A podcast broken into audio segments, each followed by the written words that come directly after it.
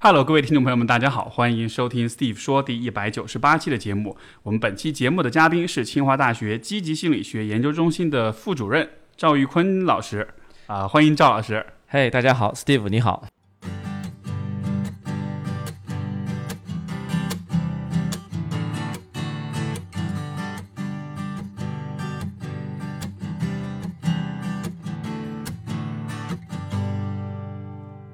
赵老师是我其实很久之前就听说过你，因为积极心理学应该我能这么说吗？积极心理学算是你在这个呃把它带到中国来的话，你算是一个非常先锋的人物了。呃，当然我不是最主要的人物，我觉得 这方面的话，呃，最主要的我觉得应该是我们清华大学以前心理系主任，现在还兼我们社会学院的院长那个彭凯平教授。对，呃，他的话是当时从。美国回到清华嘛，来创办清华，我们就把它叫清华的副系啊，因为以前清华就有心理学系，只不过在院系调整的时候给了北大。那么现在的话，后来清华要求建这种复合性的这样的一个大学嘛，然后把人文学科、人文社科呢重新建起来，所以的话就从伯克利把它给挖回来了。那么当时的话，他就发现清华的这个心理系呢，相对来说其实还是弱小一些嘛，刚建起来，那么跟北大呀、北师大比还是很弱小，所以他就决定，哎，要不要选一个方向？这个方向呢是现在国际上比较新兴的。但是呢，又是很有前途的。这样的话，可以就是说跟其他人相对来说站在同一个起跑线上。当时呢，就选择了积极心理学。那我的话，当时也是刚刚从呃美国宾夕法尼亚大学呃获得了那个经济心呃积极心理学的一个硕士学位。这是这是什么时候啊？就是建二零一零年一零年啊。复系他们心理系复系的话是零八年，对，所以中间有一个时间差吧。那个嗯，然后。我当时是就是在呃宾大念的马丁塞里格曼，就是积极心理学的这样的一个重新的发起人了。对他们把他有有人就干脆叫他叫积极心理学之父。对，嗯，他的这样的一个项目，那么当时的话就因此跟彭老师就认识了，然后呃，我们觉得大家志同道合，所以的话我也是呃很高兴就也来到清华跟他一起做积极心理学这样的一个事情。当时就是在清华成立了这个积极心理学研究中心，然后的话做了很多普及呀、培训啊，也做了一些研究的事情。所以今年差不多刚好十年。对，其实说长也不长，但是说短也不短了，十年的时间。对，好快啊！你你这样说的，我感觉好老了，已经不再是一个青春少年，叫。进入老年了，你你当时是怎么走上这个就是积极心理学这个方向的呢？就是是为什么选了这个？呃，这个说来就话长了，因为其实我本来是理工科出身，我大学本科学的叫化学物理，这是一个很偏僻的一个学科，呃，整个那个中国可能只有大连化物所这么一个工作单位是对口的。所以我们班当时三十个人，呃，毕业只有一个人去了大连化物所，其他人都去了各种各样的就是方向去了。呃，我们班很多人是出国了，然后呃，我的话是也出国之后呢，跟我们班很多同学一样，就改学了计算机。呃，但换来换去，你看其实都是理工科，对吧？所以我对于这个世界的看法呢，其实一种一直是直线性的一种思维，就是说，嗯，对于任何东西都要要思考或者是推理出来。那么当时的话，我对于幸福这个话题比较感兴趣，因为这个说来比较有意思啊。因为我当时在宾夕法尼亚州工作，那么嗯，宾夕法尼亚州呢，它是美国人的俗话啊，叫做呃东边是费城，西边是匹兹堡，中中间是阿拉巴马，就是说它的这样的一个政治生态，就是两边是呃 liberal，就是那个呃呃呃自自。自由派，那么应该说是民主党的天下，然后中间是共和党的天下。那么因此呢，其实宾夕法尼亚州就有很多属于两个之间的这样的一个过渡的呃呃意识形态的人，他们把自己叫做自由党。那个呃是这样的，就是我们知道民主党在美国的话是要求他个人生活自由，对吧？同性恋啊，或者呃甚至堕胎呀等等这些东西，呃那个包括。呃，但是呢，在经济上，它是要求比较由国家来控制的，由这个政府来进行重新分配，高税收、高福利。那么反过来呢，共和党的话是要求政治上，呃，经济上的话是比较自由的，低税收，对吧？我拿什么钱，让我挣到什么钱，我自己决定怎么花。但是呢，在这个呃经呃呃个人生活上是比较保守的，基督教的传统的这样的一个呃生活方式，就好像是一个是在。呃，市场呃在财务财政上面是大政府，文化上是小政府；另外一个是财政上小政府，文化上大政府，好像对重点不一样。对对对，一个要求个人自由，经济的话是呃大政府，对，还有一个的话是要求经济自由，但个人上的话是一个大政府。嗯对，那么自由党就觉得奇怪了，为什么不能两个都自由呢？好像他们都觉得你总要一一边是自由，一边拄着拐杖，如果两个都自由就放飞了，对吧？对，就就回不来了。那么自由党的话，就是我当时隶属的这个党呢，就是呃，他们要求两个都自由，个人生活也自由，自己的钱也自由。那么呃，所以其实你是也是自由党，对我就加入了滨州的自由党，哦。我还进入了当时的那个县党部做会计。啊，那个就是呃 county 就是 county 这一级 Montgomery County 的这个 treasurer。嗯，那个嗯，还挺好玩的，所以我比较呃呃，本质上是一个自由党叫 libertarian，但后来呢，我就换工作去了纽约，然后纽约那边的话都是 liberal，都是民主党嘛，嗯。然后就有时候也会跟他们争论说啊，其实应该这样做才。才幸福，他们说应该那样做，大家人民才幸福。当时我就想起来，其实我们在国内的时候，我们也会有这样的说法，对吧？要这么走，嗯比如说按照这样的政策才人民才幸福，按照那样的政策人民就不幸福。我就在想，这好像都是忽悠啊！就大家都说来说去，你有证据吗？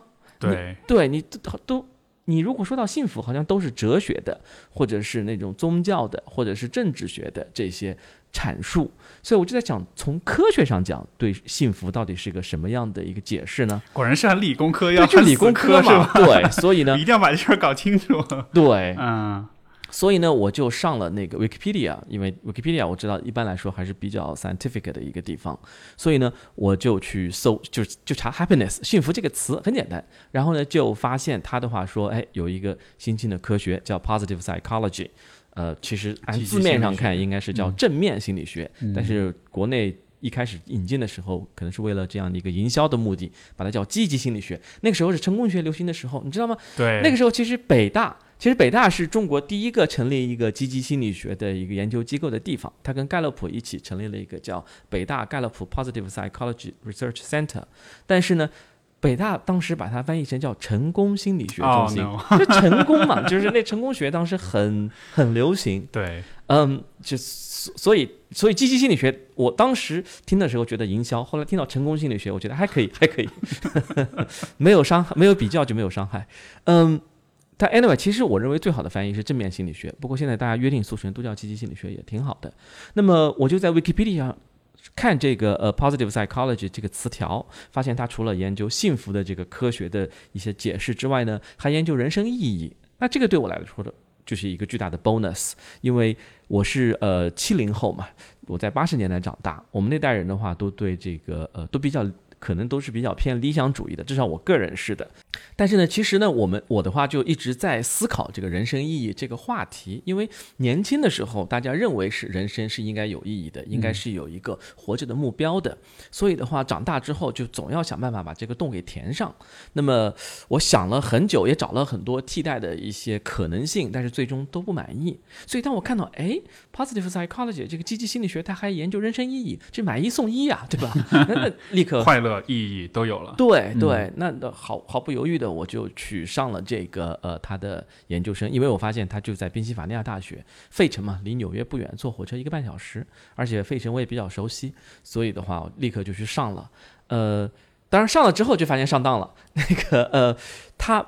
第一呢，关于幸福的这个科学定义，你你想啊，在我上积极心理学之前，我肯定想象就是我进去之后，大家告诉我幸福是以下因素构成，该怎么测量，然后你就得到了幸福的这样的一个科学的定义，对吧？其实不是的，你一进去之后就发现，其实是有好几个科学家，通通是大师，通通是名头很响亮的。那比如说，呃，诺贝尔奖获得者卡尼曼，对吧？他说他和那个所谓的幸福博士迪娜，他们俩认为幸福的话是主观幸福感，那么应该是生活满意度加上积极情绪减去消极情绪。但是呢，你看塞利格曼，积极心理学之父，对吧？他说幸福的话是 PERMA，他提了个 PERMA 理论，就是 P E A P E R M A。P E R M A 是分别五个词的那个首字母，对、嗯 p 的话是 positive emotion 积极情绪，E 的话是 engagement 呃投入，R 的话是 relationship 人际关系，M 的话是 meaning 呃意义，A 的话是 accomplishment 呃成就。他是这么说的。然后其他还有人有不同的说法，你比如说我特别喜欢的那个 DC 和 Ryan 是那个呃呃呃自我决定理论的创始人，他们的话说那个幸福的话，其实是你第一的话是要有一个有意识的生活，第二的话是要满足你的那个。人类的基本心理需求，自主感、那个呃归属感和成就感。第三的话是要出于自主动机来做事情，追求你的自主性目标。你看他的说法又不一样。然后还有像其他人，像这个 Riff and Kios，他们的定义，他们他们定义了一个六要素的模型，它又不一样。那你说我到底听谁的，对吧？呃，每个人他都有自己的测量标准，呃，而且而且都听上去很科学。对，这这个我觉得是最大挑战，就是关键是每个人说的你都觉得哎挺有道理的，其实都挺有道理的。对，你想一想都觉得是啊，嗯，对，呃，但是每个人也都有不足之处。比如说，我就问塞里格曼，我说你凭什么说这个 perma？我认为的话，其实道德也应该是其中一个。你你除了刚才说的快乐、呃意义、关系、成就和投入之外，人也应该追求道德呀。嗯，他他当时就说，道德是人类为了追求道德而道德吗？还是为了得到 perma 中的一个而追求呢？我反正是我没法说服他，他也没法说服我。那么，所以其实这个问题并没有真正得到回答。人生意义也是这样啊！我本来以为进去之后，他说：“哎，科学证明人生意义是这样的，对吧？” 是这个没有，当然没有，不可能嘛！本来期待一个简单答案，发现进去之后发现这个答案其实特别复杂，根本不是一两句话说得清楚的。你看我们理工科的人的话，其实以前的思维就是这样的。比如说，我如果去要去学热力学，那么你就告诉我一堆热力学的公式，然后我对热力学的一些基本问题就能够推导了。幸福是一个人类基本的问题啊！我怎么会或者人生意义，我怎么能够期望进入到这样的一个领域？他连这么基本的问题都回答不了。嗯，呃，就好像是理工科是通过一些公式，你能够推导出一些明确的答案，相当于是把一个很复杂的问题越来越简化，简化到它的本质。对。但是心理学的很多研究反而是一个看上去很简单的、很日常的一个问题，像幸福、像意义，你越问的越深，其实。好像你发现分支跟角度越来越多，所以你反而就会思考的更细，但是你不，但是你不会得到一个就是很简单的答案。对，就是呃，其实就像呃大家经常说的嘛，说那个心理学的话是 descriptive 而不是 prescriptive，它只能给你描述一些现象，但它不能够给你一个真正的像指令这样的一个东西。嗯，所以呢，其实我在 积极心理学里面是学了一堆关于。意义的研究，比如说意义怎么好，我们都知道它好，对吧？有意义感的人更健康、更幸福，甚至事业更成功、婚姻更美满等等，这我们都知道。嗯，然后的话，但是呢，它也提供了一堆意义的这样的一个呃分析，就是比如说意义感的组成部分，像 Michael Steger 他提出来的那样的三要素的模型啊等等。那个嗯，所以呢，其实我虽然是上完了这个。就是说，两个最重要的问题都没有得到回答，但我并没有觉得说，哎呀，好像五万美元的这个学费打水漂了。你宾大的学费好贵，那个，对吧？嗯，但是其实我反而觉得它是一个 transformational 的这样的一个过程，就是是对你个人吗？对，是个脱胎换骨的过程。就是说，我在上完这个项目之后，在我们的毕业典礼上，我就告诉塞里格曼，我说，你这个项目对我来说是 transformational 的。嗯，因为。其实，呃，我是我们班上唯一的一个异类啊，并不是说我是唯一的一个中国人，而是我是唯一的抱着智力上的好奇去参加这个项目的。其他人其实都是大部分是那个跟职业相关的，比如说他们本来就是老师，或者是 coach 是教练，或者是那个呃其他的 HR 啊，就是这这些人力资源呐等等。总之呢，就是积极心理学他们用得着的。或者的话是刚刚毕业不久的学生，他们来深造一下，拿一个硕士学位，再到其他地方去。那个我是唯一一个是，哎，我觉得这玩意儿挺有意思的，我来琢磨琢磨的一个人。是基于一种好奇心跟求知欲去对啊，这个动机其实这么说，其实还是一个挺纯、挺纯粹的一种很纯粹呀，这内在动机啊。对，嗯，但是其实我被改造了，那个呃。我上了这个项目之后，我才发现，其实我以前过于理工科的这样的思维其实是不足的。我需要从另外一面来进行补齐，就是有三个东西我自己总结的，就是我在这个项目上最大的收获，其实是意识到了第一情感的重要性，而不仅仅是理智；第二的话是身体的重要性，而不仅仅就是思考。就是呃理性，第三的话就是呃跟别人的关系的重要性，而不仅仅就是你自己个人。因为我们理工科以前的思考想方式是什么呢？就是好像一个人对吧，他很有智慧，然后他离群所居，然后他读很多书，然后他很多思考，然后他哇想明白了道理。这个是我们对心理学呀，或者人生意义啊，或者幸福啊这些东西的一个好像 stereotype 的一个一一个刻板印象，对吧？那其实不是。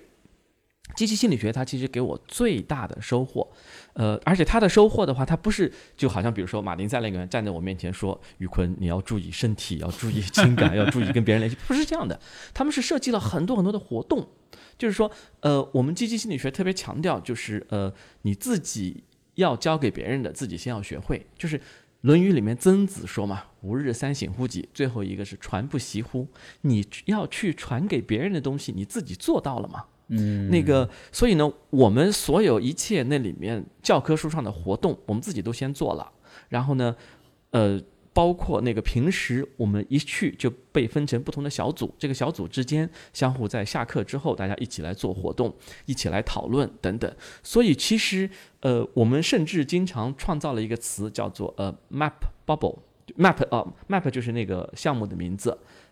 MAPP Master of Applied Positive Psychology 应用积极心理学硕士，bubble 是个泡沫。就是说，为什么有这个泡沫呢？因为你待在里面感觉太好了，这真的是和现实世界对对比啊。你在那个项目的时候觉得哇，人怎么这么美好啊？大家都对我那么善良，那么夸奖，那么欣赏，然后那么支持，然后大家还都那么智慧，那么博学，然后我们大家一起学东西，然后我们一起做项目，然后我们一起克服困难，最后我们大家一起拿到了一个学位，好开心啊！毕业的时候有没有是依依不舍，觉得 非常想再多多读两年？这个真是人生其实最美好的一段经历之一吧。对我来说，所以其实后来任何人，呃，当然是以中国人为多啊，向我来询问这个项目的时候，我都是推荐他去读，只要他愿意付这个钱 和精力，因为他飞到美国去嘛。那个，嗯，但是你一旦那个出来之后，他这个 bubble 会破的，就是说你会发现这个世界其实还是原来那个样子，不会因为你学了积极心理学，这个世界就对你更好一点。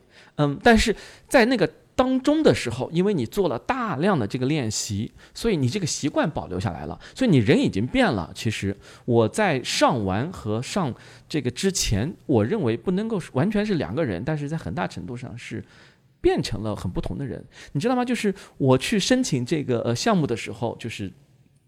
请人写推荐信嘛，有一个人帮我写推荐信，后来他告诉我了，就是说他在推荐信上写的是，当我一开始遇到玉坤的时候，我认为他是一个傲慢、自私 和那个 呃呃，还有一个词是什么？呃呃，还好没有用肤浅，反正傲慢、自私还的的人。那个呃，其实我是有一点这样，但是我猜他其实是误解我了。他后来当然也说他误解我了，因为我其实是理工科出来，所以一开始不太擅长跟人家那个搭搭起那个呃呃呃连接，所以陌生人刚遇到的时候，我是不太会。呃，跟他太说话或者是太交流，所以别人会认为我比较傲慢，比较关注自我。对，那个呃，我本质还是好的。那个，但是真的是在积极心理学里面学到了很多技巧，你就知道了怎么样去做，就是怎么样从里面走出来。第二的话是意意识到了这个东西的重要性。咱们理工科的人有一个好处，就是讲理，就你只要把我说服了，我还真的就按照这个去做。嗯，对，所以我当看到那么多研究。他而且从这个呃理论上也讲得通，就是确实情感很重要，然后身体很重要，跟别人的连接很重要。我真的就去做了，然后做了之后呢，就呃对我产生了一个很大的改变。所以其实，所以其实这个过程还是非常非常理性的。你是看见了证据，然后你按照遵循着证据来改变你自己，来不完全是，其实也有那个很多活动啊，就是活动，因为它活动太多了，是。就像那个最简单的，就是那个叫三件好事的那个小活动，就是每天晚上写下三件好事。那个其实我我第一天写了十一件，就是就是是写每今天一天里面发生在你身上的好事吗？对对对。但后来我就不写了，因为我发现这个就成为一个呃下意识的一个过程了。就是说，我现在每天 都能够非常的呃意识到自己身边的好的事情，而不是被那些坏事所吸引注意力。对，不会被他们所影响我的判断。这种，我觉得这种这种能力在当今这个时代是特别必 特别必要的。呃，是的，是的，因为 因为你每天睁开眼的话，其实看到的坏事情都好像感觉要稍微偏多一点。对对，这个需要一个有意识的判断。其实呃，我认为吧，其实我本人还是受益于这个理工科思维更多一些。就是一旦理解了这个，我你刚刚说的那个叫负面偏差嘛，negativity bias。嗯，最近那个 Roy b o y m i s t e r 就研究这个的人，他呃出了一本书，叫做《坏的力量》还是呃呃坏啊不对呃这种哦回头查一下了。对对对，出了一本书就叫《负面偏差》，对，英文名叫《The Strength of Bad》，就是坏的力量。啊，嗯，对。呃，但是当你意识到人存在这种偏差的时候，那其实就好办了。其实这跟佛学讲的觉悟，其实道理是我认为啊是类似的。就是当你意识到是空的时候，你就不会被这个东西所牵绊，对吧？你就不会产生情绪。当你意识到人类有负面偏差的时候，你就会对坏的消息有意识的进行一个调整。就你知道，第一的话，坏消息到你面前来的时候，其实它是已经打败了十个好消息才到了你的面前，因为好 好事不出门，坏事传千里嘛。第二，你对坏消息产生反应的时候，你自己要提醒一下自己，就是我对坏消息。产生的反应要比对好消息产生的更大，所以其实这个坏消息没那么坏，对，所以这样一来就就就好多了。嗯，所以其实总结一下，就是说，如果大家问说积极心理学是什么的话，嗯，我的理解就是说，它其实是研究人们怎么样可以活得更满足、更满意、更开心。而你刚才讲的所有的这些部分，其实都是在从不同的角度去去解释我们怎么样可以活得开心。对于，比如对于坏的这种理解，或者是对于什么是意义的这样一些界定，所以，所以其实就是最开始你是对于这种什么是幸福，什么是意义，有带着这样一种求知的精神走上这个路的。然后，然后所以说一路这么学下来，也做了很多练习，就有点像是一个，像是一个就是真的是身心结合的一个，呃，就就是知行合一的这么一个去探索的一个过程。对对对，为什么我今天要穿这件衣服来啊？你看这个。这个他其实是呃我的一个老师之一，也是我特别喜欢的一个积极心理学。呃，这个这个衣服大家去看 B 站或者微博上看我们今天播客视频版就能看见。然后这个 T 恤上写的是一个空白，一个对话框空白，然后是让人生值得度过，所以是自己填空。对，就是什么让人生值得度过？对，你看这儿写的 Chris Peterson，这个的话就是呃呃一个积极心理学的一个奠基者之一。呃，他的话是当时。在密西根大学邀请他为当年的那个学期设计一个主题，当时我们都以为他是积极心理学啊，他肯定会说幸福啊什么的，结果没有，他提出来的是这样的一个问题，就是让每一个学生去思考什么让人生值得度过。当然，我们知道老美学生嘛，他填的。奇奇怪怪，有的人填的是很正经的 love，对吧？就是爱呀、家庭啊，或者是呃真理呀，或者是什么？有人就填的，比如猫啊，或者是这个呃某个明星啊，比如说 Taylor Swift 呀，或者是谁谁谁，让人生值得度过，对吧？但不管怎么样，就是说你在思考这件事情，那个嗯，所以我觉得其实积极心理学研究的就是。我为什么穿这个 T 恤来，就是因为他是回答了你刚才那个问题。他研究的是怎么样人生不虚度的这样的一个科学，就是你觉得自己的人生真的是蓬勃的、充实的，不仅仅是幸福啊。很多人把积极心理学就以为是幸福心理学，幸福太小了。我们研究的其实是让你，而且是不光是幸福，而且是感到有意义、是充实的、是没有虚度的、是为社会也做出一定贡献的。嗯，没没错。那你这么说，我会想到，就是说。好像这一切研究之所以需要去做，也是因为就人生是有限的，所以我们必须要在人生中结束之前这个短暂的时间里面，要要尽最大可能把它就是活成一个最有意义的、最充实的这么一个过程。所以，好像我能否我能否说从从这个角度来说，这就是积极心理学的存在的价值？你可以这么说，但是 我个人觉得就不用说怎么样是最有意义，或者是最怎么样，因为这个的话就给自己限制了。其实，呃，那我就回到我们一开始说的那个问题嘛，就是说，我觉得当初去上那个项目不是上当了吗？但是其实，其实答案我自己找到的，他没有人能告诉我这个答案。我认为的话，其实意义的话，就是在你活的这个人生的过程之中，这个之中，你其实可以想的是怎么样最怎么样最那个，但是也不一定要最怎么样，就是你自己选择的价值观，然后呢，你顺着这个价值观，在每一天从中又获得获得乐趣。这样的话，我觉得就是好的人生，所以这个是我给这个问题提的答案就是美好，美好，美好，对对对，嗯，现在不是大家都喜欢说美好生活嘛，对吧？是，但我我我喜欢用美好人生，因为生活感觉还是更偏物质了一点，对吧？大家说美好生活肯定是家里有个小别墅，对吧？楼下停着两辆车，然后里面冰箱、电视什么的。那我觉得美好人生吧，可能更加的。偏精神、偏灵魂、偏那个心理一点，就是说你有一定的品格优势，然后呢，你有一定的价值观，然后你有一定的喜好，你把这些东西都结合起来，我觉得就能活出一个美好人生。嗯，这个我感觉“美好”这个词，我们说的特别多了之后，其实对它是有一点脱敏，而且是有一点麻木的。对对对对，一说到美好。我第一想的是美好火腿肠，抱歉啊，是吗？哦，我都不知道 这个牌子，就就是一个一个是一个，不，但就是这是因为因为我们说太多美好了啊，这种就是所以就我感觉是会让大家有一个本能反应，觉得这是都是一很假大空的话。但是我相信，当你在说美好的时候，你是你是有一个很具体的一个啊，就是一个很真诚、很具体的这样一个理解的。那那对于你来说，你所定义的美好，好像是和呃。和个人的价值观和啊，你所创造的社会价值和啊，对于生活的体验，好像这都是相关的。但是，能能能更具体的说说吗？就是从你个人的角度来说，这个美好是什么？这个其实可以比较精确的来定义啊。呃，美好，它我为什么喜欢这个模型是吗？不是我的模型，是我刚才提到的叫自我决定理论，就是那个呃，DC 和 Ryan，呃，Edward DC 和 Richard Ryan 他们两个那个提出来的这样的一个。呃呃呃，关于动机和人格的这样的一个理论，呃，这个理论现在其实已经是我可以说比较 solid 的了，就是说有大量的证据，那个呃是大家比较认可的一个理论。它基本上是在这么说，就是呃我们在做事情的时候，动机可以分为三种，第一种叫缺乏动机，或者无动机，就是我也不知道我为什么做这个事儿。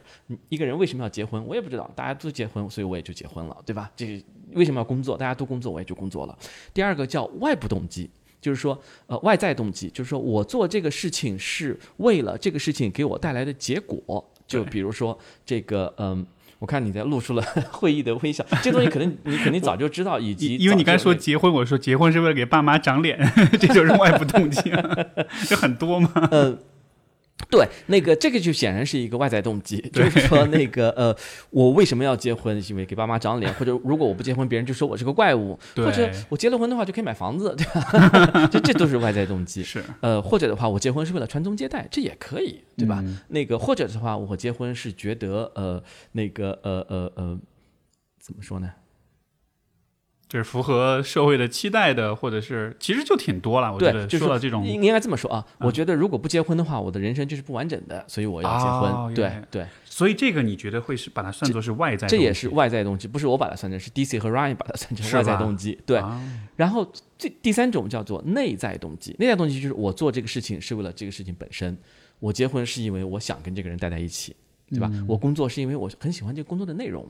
那个呃，这个叫内在动机。我为什么去打球？因为打球好玩儿，对吧？那么外在动机的话就有很多种。这个刚刚你有没有注意到？其实缺乏动机是很简单的，内在动机也是很简单的。外在动机我们哗啦哗啦哗啦举出了好多种，对吧？因为外在动机它确实是呃被分为了四种调节方式。这个说的就特别复杂了啊。我们简单的说一下，第一种叫外部调节方式，就是你做这个事情是因为这个事情外面的人有人明确的想要你去做。简单的例子就是你去工作，对吧？那个呃，你假如工作好了就有钱拿，没有工作不好就没有钱，甚至罚款。那个你假如去结了婚，你爸妈就高兴了，就表扬你。你假如不结婚的话，那个呃，别人就说你等等等等。这个叫外部调节，就是说。外外面明确的有个条件在那里。第二个叫做内摄调节，内的话就是往里的意思，摄的话就是那个摄取的摄，摄像机的摄。它内摄的话，这个词的意思就是说，呃，它英文的话叫 interjection，就是说你把别人的想法当成你的想法。也就是说，你做这个事情，内化了，并不是别人就直接要你去做，而是你迎合别人去做。你想象别人期待你做什么？对对，哎，我为什么要去结婚？因为我觉得，假如我不结婚，我妈妈会伤心；假如我结婚了，我爸爸会觉得有面子。但是是不是这样的，其实你也不知道。呃，典型的例子就是我们去追求一些有面子的事情，对不对？我我为什么要赚大钱？因为有了钱，人家才看得起你。有些人家真的看得起你吗？可能是，但也可能不是。所以这种就是这种很追求面子的事儿，往往在旁人看来觉得很傻，因为对对，因为是完全脱离大家的那个现实的想象。大家其实觉得这个人对，其实并没有因此变得更有面子，但是你还是去做了。对，呃，这个就是内设。呃，然后后面的话叫做呃那个呃呃两个，一个的话是叫做认同调节。认同调节就是说，我认为这个事是对的。是好的，是应该去做的。我为什么结婚？因为结婚是对的，是好的。为什么工作？因为工作是应该做的。那么最后一种叫做整合调节，就是说这件事情跟我个人的认同、个个人的意义和个人的这个自我认同是相关系的。就比如说，我觉得假如不结婚，人生就是不完整的。假如我不工作的话，那我就不能够算为一个人，对吧？我人生来到这个世界上的意义之一就是要工作和结婚。弗洛伊德他不是说嘛，人生意义就是爱和工作。Beatles 也这么说啊，那个呃，所以他们因此去结婚，因此去工作。这个这个第四个部分，这个叫整合调节，它和认同调节是非常像的。但是它和这个内在的动机的区别是什么呢？哦，它还是为了这个东西给你带来的好处，就是说，因为假如我不去工作，我觉得我人就不完整。内在调节是说我工作的时候我就很开心，至于我是不是完整，我不在乎。啊，所以其实区别是有没有这个一个外在的目的性的。对，就是说我们听上去有有些事情，比如说像为中华之崛起而读书，对吧？这个是很高大上的，但它其实并不是一个内在动机，它仍然是外在动机，只不过是比较自我决定了的内在动机，就是说已经比较内部化了，因为你是为了人生意义。但是注意，它仍然是为了。读书带来的结果，假如他有一天发现革命能够让中华更加崛起，那他就不读书了，他去革命去了。事实上，周恩来就是这么做的。他在法国根本就没有读书，所谓勤工俭学，对吧？他闹革命了，嗯，对不对？但是孔子不会这么做。孔子，你看《论语》里面从头到尾第一句话“学而时习之，不亦说乎”，对吧？孔子读书，韦编三绝，他不会因为这个，他不会因为说我只要去做官，我就能够实现我的人生理想而放弃读书。明白，这个就是内在动机和这个呃整合调节的区别。整合调节归根到底还是一种外在调外在动机。所以你刚才说到有，就是我刚才想问来着，就是当你说到就是不要去设定，比如说最有意义或者是最完整，因为当你设定一个最的时候，你把自己框住。所以对，所以其实就是这个原因。对，就它就变成一个目标了。就你本来追求的是美好，但是呢，当你要求最美好的时候，这个最美好就是一个，其实也是一个外在动机。对对对，其实是它的一个过程。你觉得它是完整的，是美好的就可以了，你就在里面慢慢的活，慢慢的走。那个，所以呢，为什么我说美好是我追求的东西？因为美的话就是针对，就是对应于这个呃内在动机，就是说这个东西是我享受的，我喜欢的。我们觉得美的东西其实都是我们喜欢的。这个区分我觉得特别特别重要，因为。因为就是我觉得现在许多的人，当他说到他是因为某些内在动机而做事情的时候，实际上是因为外在动机。因为有很多就是这种，呃呃呃，就是比如说大家在通过网络、通过呃舆论看到的很多对于什么是美好的、什么是成功的、什么是完整的人生，会有一些画面，会有一些定义。然后你本来是一个为自己做的事儿，你就成了一个为实现一个特定的画面做的事儿。对对对，是的。那就变成一个外在的了，但是没有关系，就是外在里面的认同调节和整合调节也是一种叫自主动机。所以 DC 和 Ryan 又进一步细分了，他把那个外在动机给切开来了。就这俩算 还算可以，还算是自己对自发的。他们就是说，呃，他们就做了一个光谱一样的东西，就是说在最这边的话是毫不自我决定的，就是说不是由我真正的自己决定的，像无动机还有。这是最不自我决定的，其次是外部调节的外在动机，这个说起来很拗口啊，但是其实就 他就是这么说的。然后是内设调节的外在动机，但是内设调节的外在动机，假如你把它的内设的东西给内化了，就真正的内化成自己的价值观了，就跨跨过了这条线，变成了认同调节的。呃呃呃，外在动机，这个时候就已经是自主动机了。这边呢叫受控动机，意思的话就是说你是受控于别人的，要么是别人拿着明晃晃的刀和枪，要么的话是拿着明晃晃的美元和金子，对吧？引诱你去做事儿，无无论是威逼利诱，但你都是被外界所操控的。但是内设的话，是你为了迎合别人，你看上去自己在做事儿，对吧？一个学生在那里学习很刻苦，但是你问他问他为什么，他就说：“哎，假如我不好好学习的话，我妈妈会伤心，对吧？我要我要实现我妈妈的愿望，我爸爸特别希望我能够光宗耀祖，所以我好好学习。”我们中国人往往认为这个孩子好乖哦，好懂事哦，对不对？这这这是梦想中的孩子呀，其实不是，这个其实他仍然是在实现别人的想法。但是，假如他把这个想法进一步内化了，内化成，比如说，哎，学习就是好的。当我学习，呃，到足够多的知识，我就变成一个有用的人，我就变成一个这辈子没有虚度的人。这个时候，他就跨过了这条线，变成了这个呃那个自主动机了。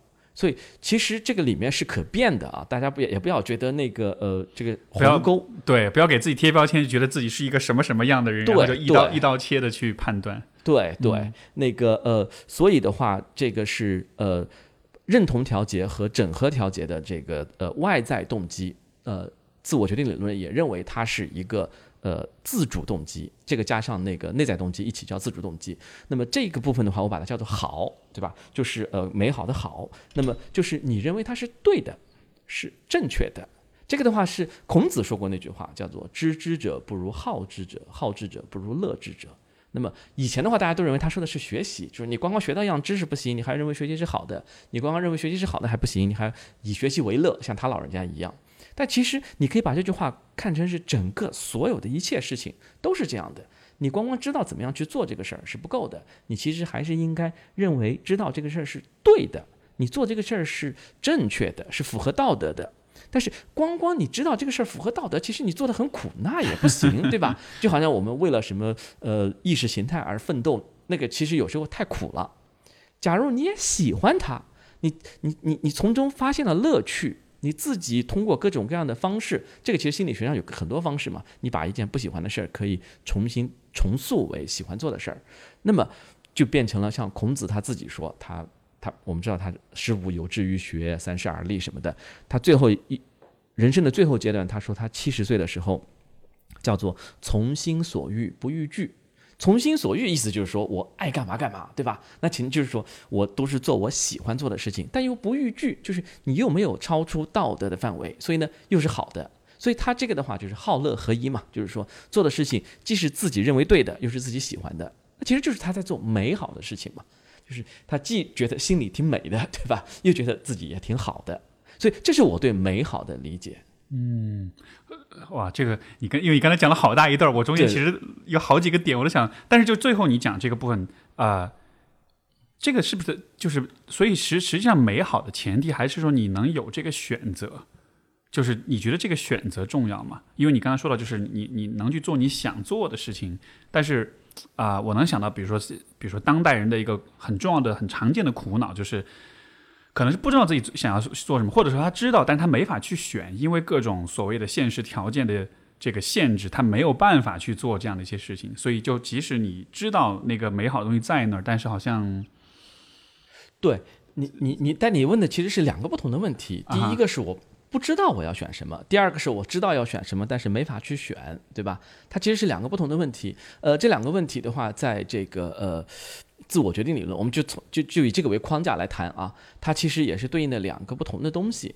第一个的话，我们把它叫做就是缺乏动机，就是我们刚才说的无动机那种。对吧？第二个是叫做那个受控动机，就是说我明明心里有一个很想要的东西，但是被外界给操控了，我没法去选。那么第一种缺乏动机的话，它其实是来自于一个人，一般我们认为啊，他跟他的情感是有关系的。就是说从小的话，可能是他的那个情感被这个外面的养育环境，比如说主要看护者啊，或者是老师啊，给压制住了。那么这个情感不一定是说我们经常说的呃妈妈。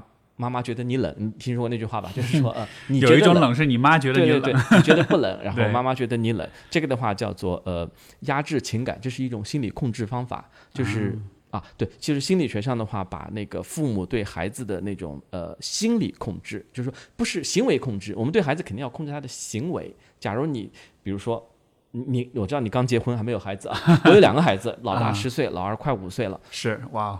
假如我看到老大，对吧，在操场上跟人家那个呃呃呃那个打发生了冲突，他要去打别人，对吧？我一定要把他给拉住，他不能去打。对，这是行为控制。但是呢，我不会说，那你不许生气，或者的话，他觉得委屈哭了，我说你不许哭。这个的话就是叫心理控制，因为生气和难过是一种情绪，情绪是自然发生的，对吧？但是呢，假如你压制住了他的情绪，那这样的话，他就很难知道自己的情自己。身体内就是发生的这种情绪的感受到底是对的还是错的？是不是应该听从情绪的这样的一个驱使？就是我们大多数人会对情绪有一种误解，认为情绪是坏的，是对我们的选择会。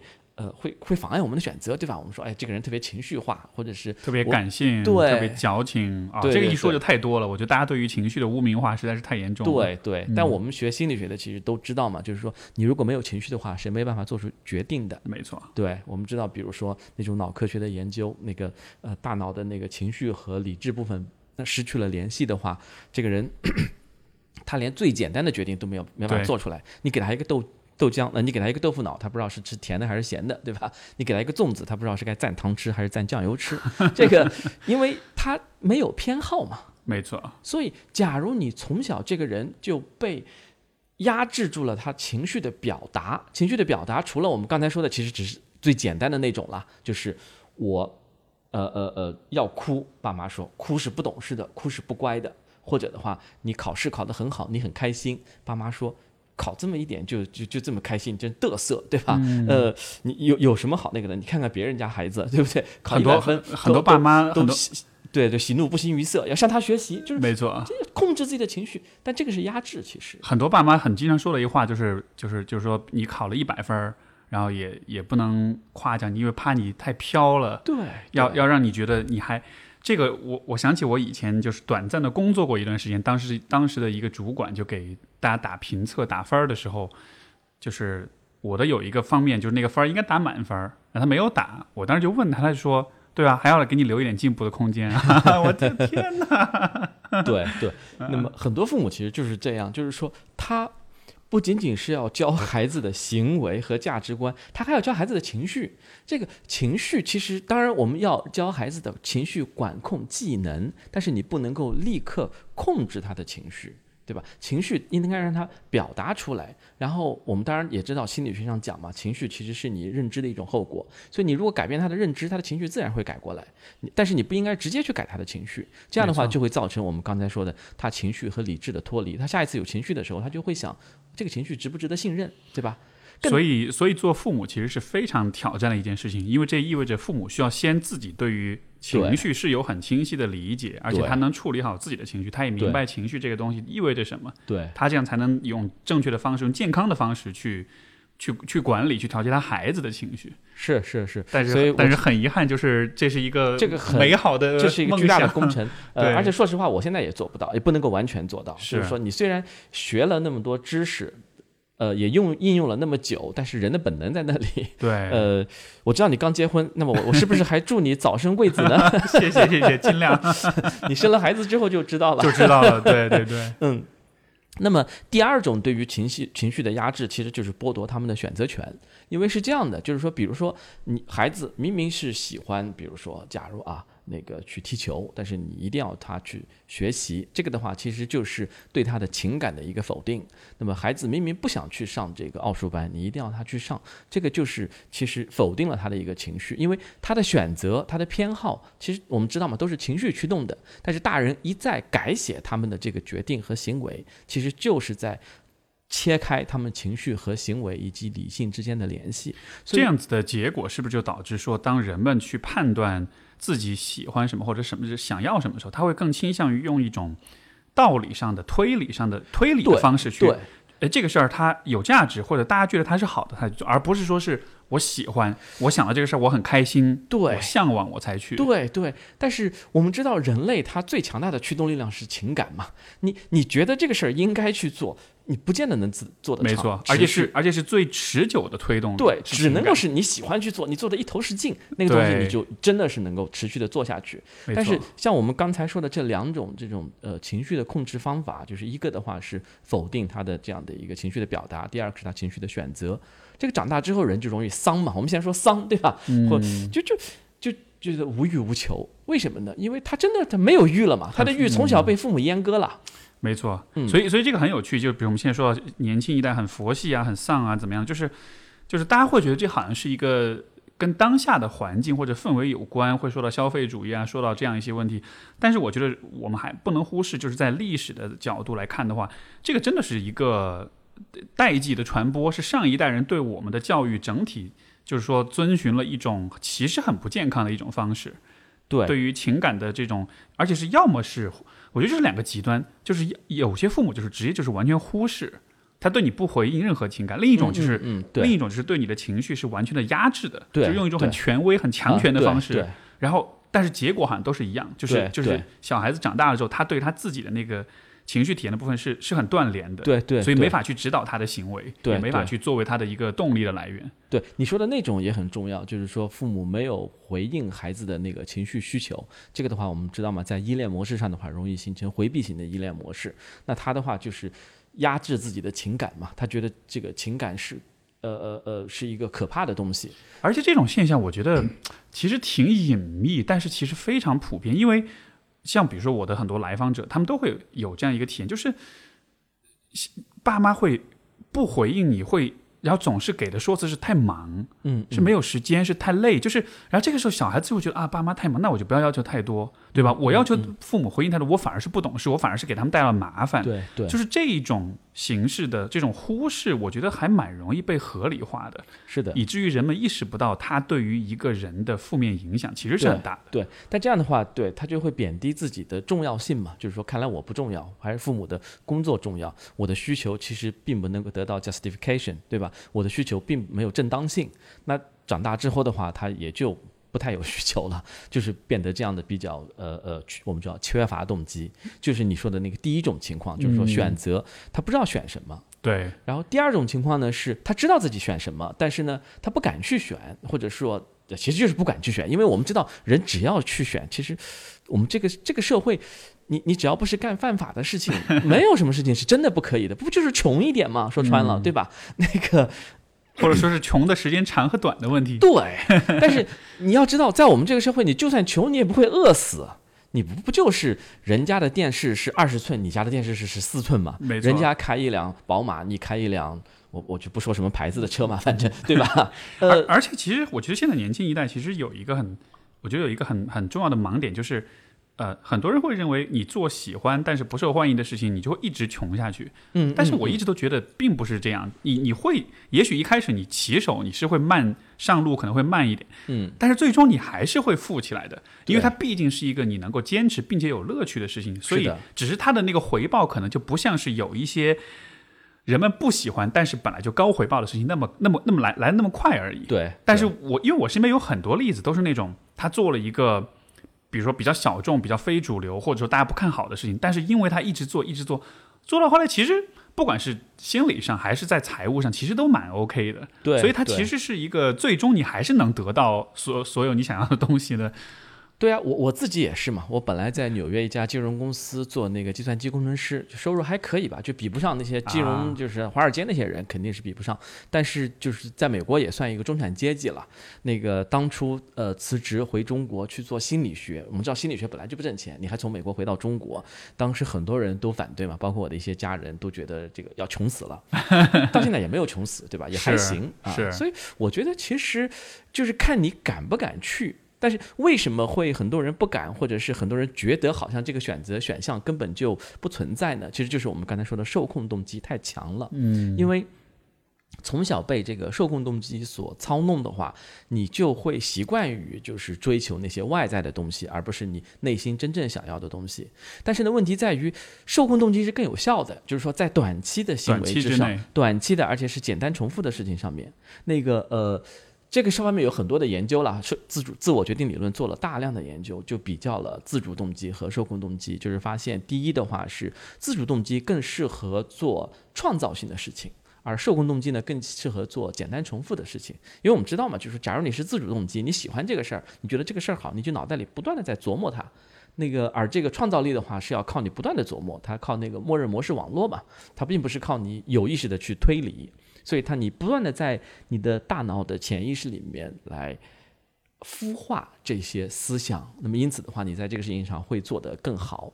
我们都知道，其实就是更有创意的作品，不是靠钱就能够堆出来的，没错，对吧？所以，所以大家才会说专注才能带来创新，因为那个专注其实就是你的兴趣，对你时刻对它的一种关注。对对对，这个时候你的那个大脑的话，就更多的就在那个默认模式网络里面会不断的进行那个呃呃呃孵化和碰撞。那么，但是呃呃，假如你是要人做一个简单重复的工作，你就像比如说。呃，我们说那种呃简单的加工厂这样的，你如果让他们比如说缝袜子，你说哎呦缝袜子多好玩儿，对吧？或者是缝袜子为我们祖国创造外汇，大家要看到其中的意义，你让他们能多缝出来吗？他们缝不出来的。但是你然后说，哎，每多缝一双袜子给你一块钱。你肯定可以多分更更多的袜子出来，因为简单重复的工作，它不需要额外的这些很多的智力和那个呃情感的投入。那你用受控动机是最快的，这也是为什么其实自我决定理论是上世纪七十年代才开始发展的，因为在那之前工业界基本上都是那种简单重复的工作，对吧？就是那种。福特福特那种呃呃加工厂那种大家很机械的工作，那个时候你就用工资奖金来控制人是最好的。嗯，我们小时候看的广告也是这样的呀。我们小时候看的广告都是说这个东西要么是价廉物美，对吧？就是说它你花很少的钱就能达到很好的效果，要么就是一个权威人士，对吧？然后穿着白大褂或者一个明星代言等等，那是我们小时候啊，我在八十年代时候看到的电视广告的压倒性的都是这一种。为什么呢？这都是。自这都是受控动机，通过你对于金钱、物质、面子、虚荣这些东西的激发，来让你买东西。因为那个时候人都是处在这个做简单重复的工作上面。现在都变了，现在你看我们都在说意境，都在说价值，对不对？都在说身份意义，对意义，还有他的呃情怀，情怀。现在我们大家 任何工作好像不没有情怀，大家都不愿意去做一样。为什么？因为现在的工作是更多要创造性的。所以的话，你必须要更多的讲自主动机。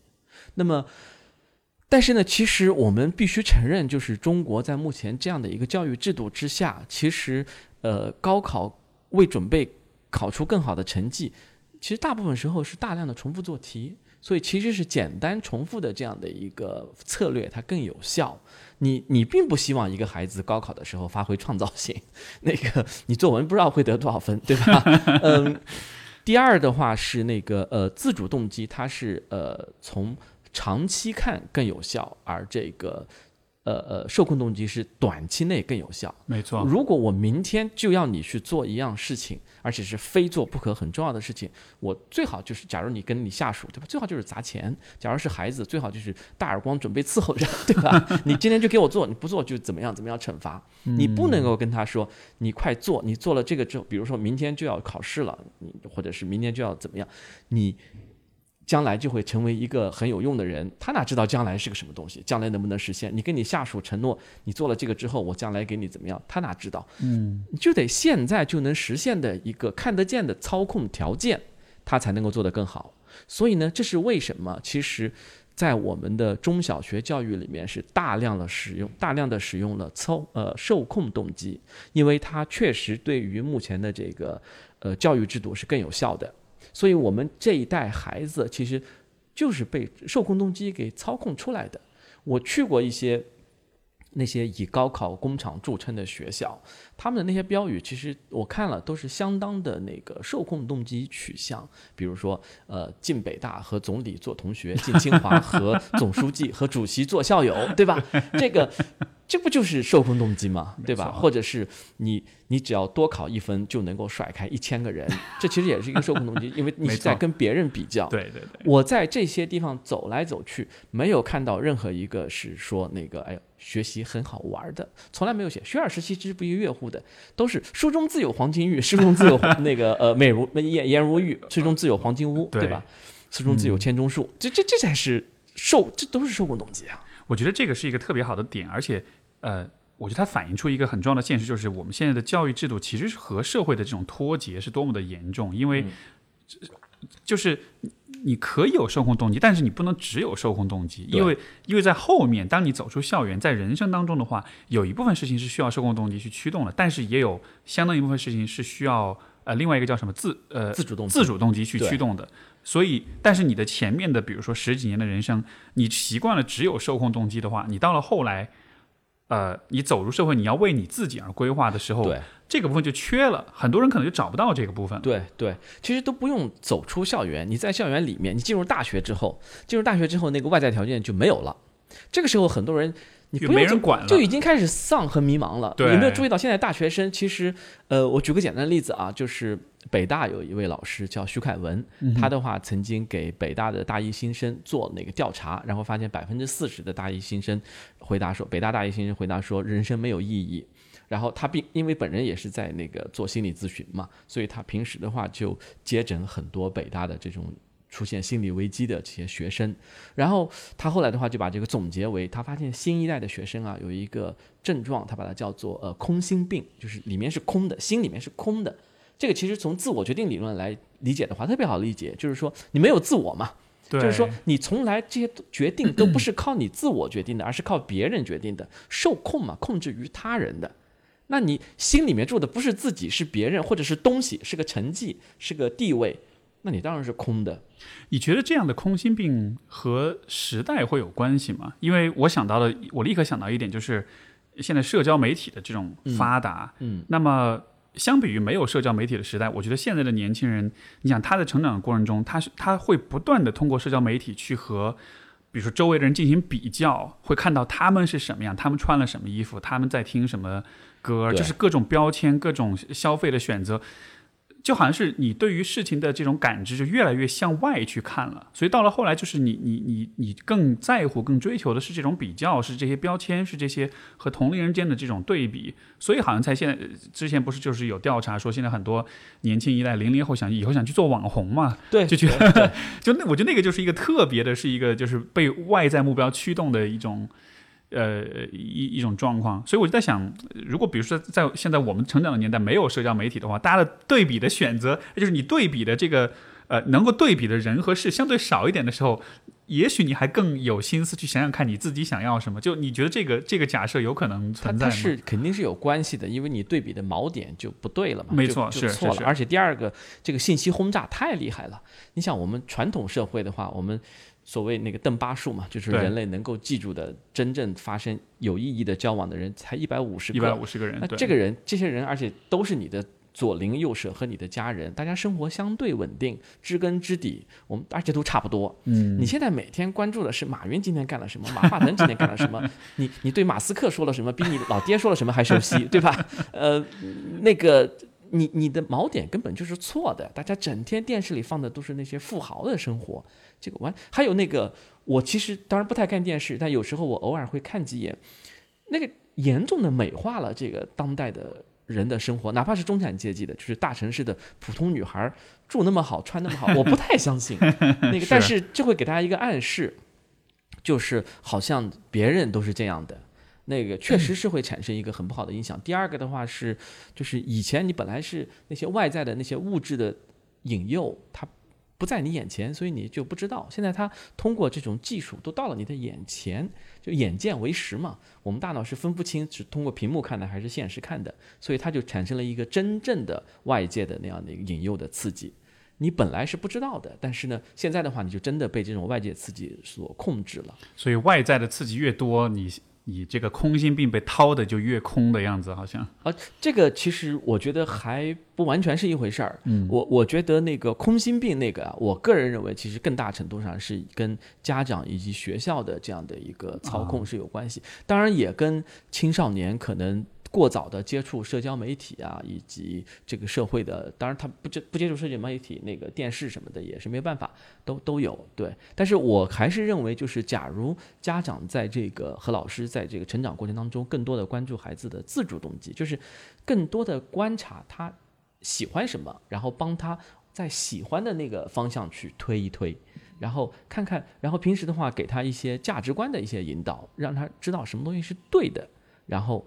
呃，就比如说，更多的话去引导他学习是对的，是好的，是对你有用的，将来的这样的一个呃呃呃呃价值观的话，就会更好一些。我觉得这样子的一种教育，其实我们在小的时候，我觉得其实很本能的就会就会就会就会向往这样的一种回应，因为、嗯因为你说这个让我想起，就是我在初中和在高中，我分别遇到过两个很语文老师。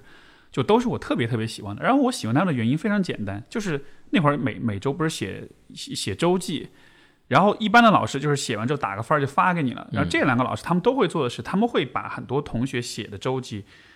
哪怕是成绩不好的学生，他会把他的周记选出来，其中一两句，他说这两句写的特别好，嗯，他会读，然后结果就是让每一个人都得到认可，都得到一种认同，就是你看你的文字当中是有些东西是很棒的，对。然后当每次这样，所以我们班上的同学就特别盼每周那个作文点评的那个课，因为真的只有在那一个时刻，真的就是在那一整周里面，只有那一堂课，大家才有一种我这个人被看见、被认可的那种时候，嗯嗯。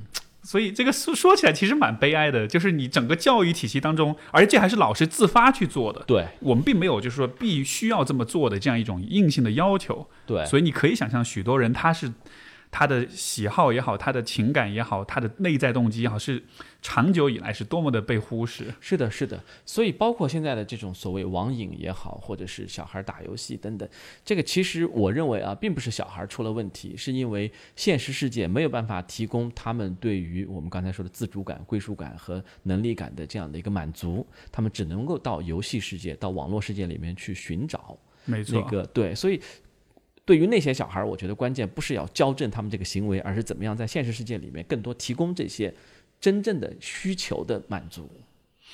嗯，所以感觉是任重而道远的，是很难。因为其实我也理解这些老师，甚至包括理解这些家长，因为在当前的这样的一个教育制度之下，如果是就是高考这样一考定终身的话，那其实也只能够就是说，因为高考是一件非常重大的事情嘛。那个呃，你必须得调动所有的资源来应对它，而且是用一种最紧迫的一种方式。那么当然是受控动机更有效。我理解他们为什么这么做，嗯，但是你要问我有更好的方法，我也想不出能比高考这样更好的一种方法。可能顶多是不要一考定终身，我们一年考个四次或者考个十次，像 SAT 考试那样，我觉得可能更好一些。但是。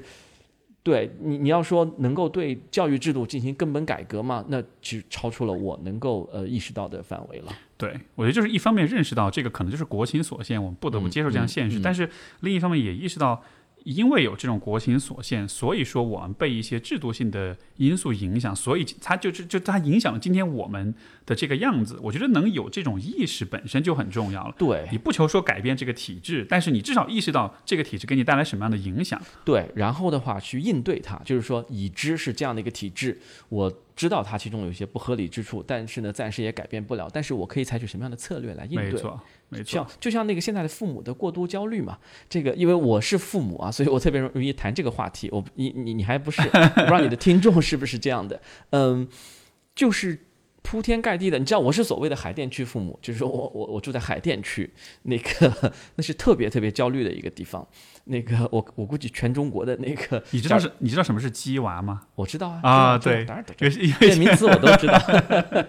因为前两期跟叶壮跟另外一个朋友聊，对，我知道叶壮我认识。对对对，然后他也说到鸡娃，因为他也俩小孩嘛，对对对对对，一直聊鸡娃。所以嗯嗯，那所那所以你会被这个这种鸡娃的潮流去鸡娃？对对，但是呢，就是我必须要对抗这个。呃，他对我孩子带来的影响，因为其他这样就造成了一个很明显的结果，就是我们家孩子成绩在班上是算差的，对吧？呃呃，我我认为他这个怎么说呢？就是因为其他孩子确实就比他上更多的课外班，而且的话也被家长让他上更多的花更多时间学习。我的话是让我们家孩子整天就玩儿，他每天早上去。自己我们还没起来呢，他自己骑个自行车出去跟小朋友打篮球去了，然后打完篮球从食堂带饭菜回来给我们吃，然后下午四点钟他出去游泳去了，然后游完泳之后自己又跑到操场上继续踢球，然后再回来，就到八点钟回来。所以其实你根本就呃花了大量的时间在玩儿，对吧？那个呃学习的时间很少，而且我们也很少给他报什么课外班。但是其他孩子这样的话就造成他成绩确实是差的，对吧？对，那个呃。就我我比较欣慰的是，他在他们班上是呃很受欢迎的一个孩子，就是朋友特别多，大家都喜欢他。那个这个在我看来是很重要的。有可能以后走上社会，发现这其实比成绩好更对对更管用，或者是更带来很好处可能会多一些。对，但是也确实给他造成影响，就是他对于自己的学习能力是相当不自信。就比如说，啊我就发现有一次他跟其他小朋友在一起玩的时候，他们就在谈论成绩，然后他说：“哎，我是学渣，我是学渣。对，这这个其实是我需要应对的一件事情但是我还是要坚持，就是不那个不不去占用他的那个社交时间，还有这个呃身体锻炼的时间去去学习，这个我是我坚持的。但是就另外额外要想办法培养他的自信心。嗯。就这样子还是有代价，但是让孩子知道说，可能从你的角度，你认为这种代价是值得的，因为他换来的其他方面的这种成长。对对，啊，特别棒。我觉得你这种应该是属于 dream parents，属于没有没有没有，大家很很多人都会认为做起来很难，做起来很 当然难因为当然在孩子自己知道自己成绩这么差的时候，那个他呃呃怎么样？还是会有比较，是吧？对对，怎么样来保护和树立自信心是挺困难的。嗯。有一个，你前面你的故事有一个点我还蛮好奇，因为你说你当时这个是在做做工程师，但是后来发现了积极心理学，然后就有点放下那一切来学这个，这个这个转换是怎么你是怎么做的？因为在我看来，这其实是一个一个其实很大的方向性的一个转变。我我觉得吧，其实这个就跟我一向还是比较自主决定、自我决定的一个人有关系。就是说我一向自主动机很强，那个因为我比较幸运，就是从小家里不管我，所以我从小的那些决定 基本上都是自己做的。那个呃呃，所以我当时觉得这个事儿可以做，我就去做了。第二个的话是可能跟安全感有关系，就是我是一个从小被安全依恋带大的一个人，嗯所以你你有安全感嘛，所以才更敢去探索、去冒险，对吧？你如果是那种非安全依恋型的话，我们知道，无论是在感情生活当中，还是在这个呃个人的工作当中，更可能倾向于呃比较保守的一个策略。那个，所所以就是，所以就是一方面，其实呃，安全依恋也意味着，其实父母会给你的回应是比较及时的，是比较关注你的。但另一方面，他又不会太多的去干涉你、管制你，而是会给你很多自由去自己做选择。呃，对，安全依恋其实是指那个父母对孩子的需求能够给出一个稳定而且是支持性的一个回应。那个不安全依恋嘛，主要是那两种，一个的话是我们刚才说的回避型，就是稳定的给那个冷酷的一个回应；还有一种的话是焦虑型，就是时而给稳好的，时而给坏的，就是呃，就假如。还，假如父母一直很温暖，就是安全型的；一直很冷酷，就是那个回避型的。假如时而时冷时热，那波动比较大对，有时候好，有时候是有时候不好，那就是很很可能形成焦虑型的。当然，另外还有一种叫做混乱型的，那个是比较少见的，我们就不说了。对，对，但所以其实这是两个不同的事情。呃，你你那个安全感的依恋的话，也有可能会造成溺爱，就是说，呃，假如对孩子没有什么要求，也有可能会造成，比如说管束啊什么的。所以其实你刚才说的是两个不同的维度。嗯，那个我我们的那个父母的话，其实。还好啦，就是第一的话是他是给了我安全型的依恋，第二他想溺爱也溺爱不了，我们小时候穷嘛，对吧？你你想吃什么东西也吃不到，想想怎么样，呃呃，想不干活也不行。我我就在上个星期，呃，刚刚回了一趟老家，然后。你知道我我最喜欢的时刻就是，然后又坐在那个呃到我外婆家去啊，我外婆还还还在一百零二岁，那个对对对，那个然后我跟我的几个姨啊姨父啊一起坐在他们家那个，然后大家一起剥蚕豆，然后一起剥花生，这是我们从小就要做的事儿。对对，然后做这个事儿，我感到哎特别开心，又回到童年一样。是，对他，他想溺爱你也溺爱不了嘛。那个第三个的话是，他也不管你，因为他也没时间管。但是呢，就是说他也没有变成回避型，就是他对你的情感需求做了回应，但是呢，他不管你的学习，他不管你的那些，而且我从小也比较乖，也不跟人打架，也也也也没有闯祸，所以就我感觉就是我还是得到了一个比较理想的一个成长环境，所以的话就有很强的一个自主动机，就是我知道我喜欢什么。而且我知道什么是对的，什么是错的，因为我们家人的话，其实我我认为我们是一个比较传统的儒家社会，就是有点像那个费孝通的《乡村经济》那样的一个描述的那样的一个地方，就是其实传统伦理是非常强大的，就是说大家都知道什么是对的，什么是错的，你要孝敬父母，你要刻苦努力，对吧？你不能够说谎，你不能够侵害他人，你的话有有有有吃的要分一半给邻居，这个是我们那儿的一个伦理啊。呃，所以其实我知道我有自己的价值观，我有自己的兴趣爱好，那而且我有安全感，所以我就敢去进行这样的选择。所以我觉得回到我们刚才的那些问题，就是说为什么有些人他不敢去选择？我觉得第一的话是还是把自己的情感再更多的审视一下，想一想自己喜欢什么。第二个的话，其实是可能需要建设一下自己的安全感，就是说我们刚才提到的负面偏差，它会让我们误以为这个世界是不安全的，因为我们会第一看更多的负面消息，第二的话给负面消息更多的权重。就是说，当有一个让我们认为安全和让我们认为不安全的两个信息来的时候，我们会更多的倾向于这个让我们害怕的信息。但其实这个事情没有那么可怕，真因为我们的基因嘛，还跟两万年前一样。这个美国那个进化生物学家 E.O. Wilson。呃，我特别喜欢他啊，他他的一句名言就是：现代人的主要问题就在于我们有一个远古时期的情感体系，中世纪的社会体制和这个呃二十一世纪的科技。那个其实当然我们的这个社会体制不能完全说是中世纪，但是至少我觉得是你说它是服务于十九世纪或者二十世纪早期也没错。嗯，因为社会体制、社会制度其实从那以后没有大的改变，就是其实我们还是在。十九世纪民族国家兴起之后的那个那个时候奠定的一个社会机制，像学校，对吧？从普鲁士开普鲁士开始发源，然后主要目的就是培养第一熟练工人，第二好的战士。对不对？普鲁士人不就干这个事儿吗？那个这句话删掉，不要攻击普鲁士人。嗯，普鲁我应该没有普鲁士的听众。不，普普鲁士已经被肢解了，因为丘吉尔认为普鲁士是万恶之源，所以在二战之后，他坚持要把这个呃普鲁士给干掉，所以把普鲁士划给了波兰。那个，所以其实德国这样本来是就是由普鲁士发源的一个，也不能说普鲁士发源，就是普鲁士反而不属于德国了，这是很奇怪的一个事情。呃，这个我们扯远了，这个保留也可以，显得我博学啊。那个，嗯，对，所以其实你看，我们的那个学校体制，它一开始是为了培养熟练工人和呃军人，因此的话，它强调的第一是服从和纪律，对吧？第二是你掌握一技之能。至于你自己的需求是什么，你自己想要干什么，你的创造性，你最好不要有创造性。亨利·福特不是说嘛，他当时创办了那个呃呃那个亨利的那个汽车工厂那个流水线的模式之后，就说工人最大的问题是他们还有一个大脑，就是说最好工人就跟机器一样，对吧？嗯，所以现在 AI 来了之后。可能就就这个问题就真的就开始被解决了。对，但所以 AI 来了之后呢，现在的问题就是你如果没有大脑，你就活不下去了。你你你你你能够做的简单重复的工作将被替代。可是我们的学生如果在教育时期，他都是在被简单重复的那些事情所占据，都是在被受控动机所控制。那他将来怎么样适应这样的一个 AI 时代呢？没错，因为这个。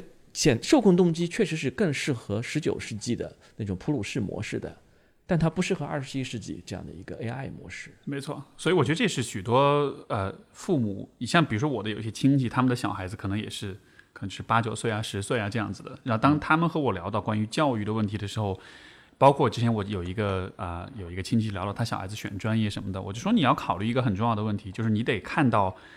也许在未来，可能二十年，甚至就是在十年之后，我们现在的很多工作就已经不存在了，或者说就没有意义了。对，因为很多重复性的工作很容易就被替代，所以你今天看到的热门专业，在五年、十年之后，说不定就已经不热门了。而现在一些看上去不重要的工作，以后说不定反而会变得很重要。对，就是这个这种前瞻性，我觉得是很多，还是很多成年人、很多父母可能。不完全能够理解的吧？对对。那么其实你比如说像深度学习，现在红的不得了，对吧？但是在二十年前，在阿尔法狗之前，其实都还是一个冷门的专业。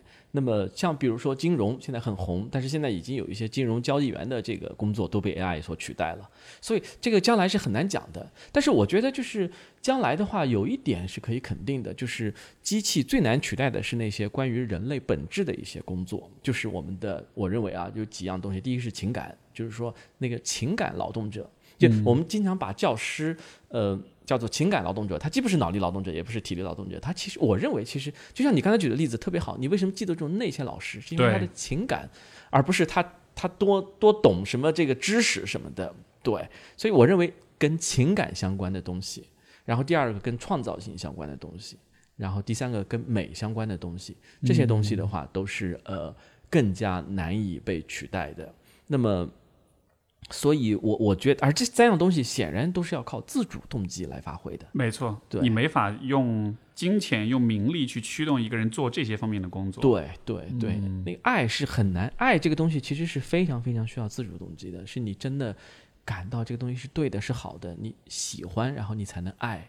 你你想一个人总是被外界的东西所操控，就是比如说你被伦理对吧？大家要求你去笑，你才去笑，这个比不上你真的爱父母去孝，这个东西是操控不来的。没错，而且关键是现在说伦，比如说说关于孝的问题，就是我觉得很多时候它其实都，它并不来自于一个真正完整跟完善的一个伦理体系，很多时候它只是一种话术，用可能用这种话术去 去绑架你，去给你施压，去压迫、要求你、强迫你做一些事情。对，就是当我们看上去在很讲伦理、很讲价值观，但是我觉得现代人的生活当中，其实我觉得很这种道德框架跟体系，其实已经非常的支离破碎了。大家的、呃道德层面的思考，其实是非常这种思辨能力，其实是非常弱的。但你可以重建啊。我我差不多，我觉得啊，我我已经重建了。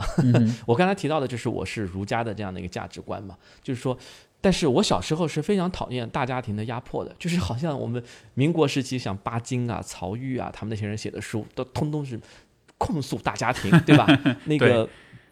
就是好像那个封建家庭的对人性的压制，但是其实封建家庭它也也是温情脉脉的，它比这个国家、比政权、比这个暴力机器，它要对你好得多。那个，所以文革期间的那种就是拆散这个夫妻和父子之间的这样的一个呃呃呃亲情，让大家相互挑拨，这个是非常不好的。嗯，那个我的话还好，就是我们我还是成长在这样的一个儒家的价值。呃，传统家庭里面，但我从小特别讨厌，比如说人情往来，对吧？就是别人家呃呃呃给了你什么，你一定要还回馈给别人什么。第二的话是你的很多事情都要被七大姑八大姨所干预。那么，但是我长大之后我就知道了，我其实可以有意识的来对这些东西进行重新的整理，就是你刚才说的重塑。那个我把我不喜欢的东西扔掉，我把我喜欢的东西保留下来。那么保留这些里面的自主动机，比如说我们说回家看父母，对不对？我很反对那种国家立法要求人回家看父母，这个怎么可能？这个太太太那个呃太荒谬了，对，嗯。如果你是因为立法，或者是怕，哎呀，我如果不回去看父母，别人就要说我，这是一个受控动机，对不对？但是你如果说，哎，我想念他们了，我喜欢跟他们在一起，那就是个自主动机。对，同样的行为，它后面的动机是不一样的。那个呃，所以我自己想了一下，就是在这个整个儒家的伦理体系里面，我认为我还是爱父母的，我愿意跟对他们好，我愿意孝敬他们，这是我自己自发的一个情感。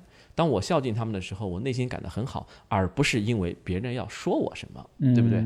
那我就去做这个事儿。但是反过来呢，假如是说有一些亲戚，我就是不喜欢他们，他那个他们有什么事情，我我就是不跟他人情往来。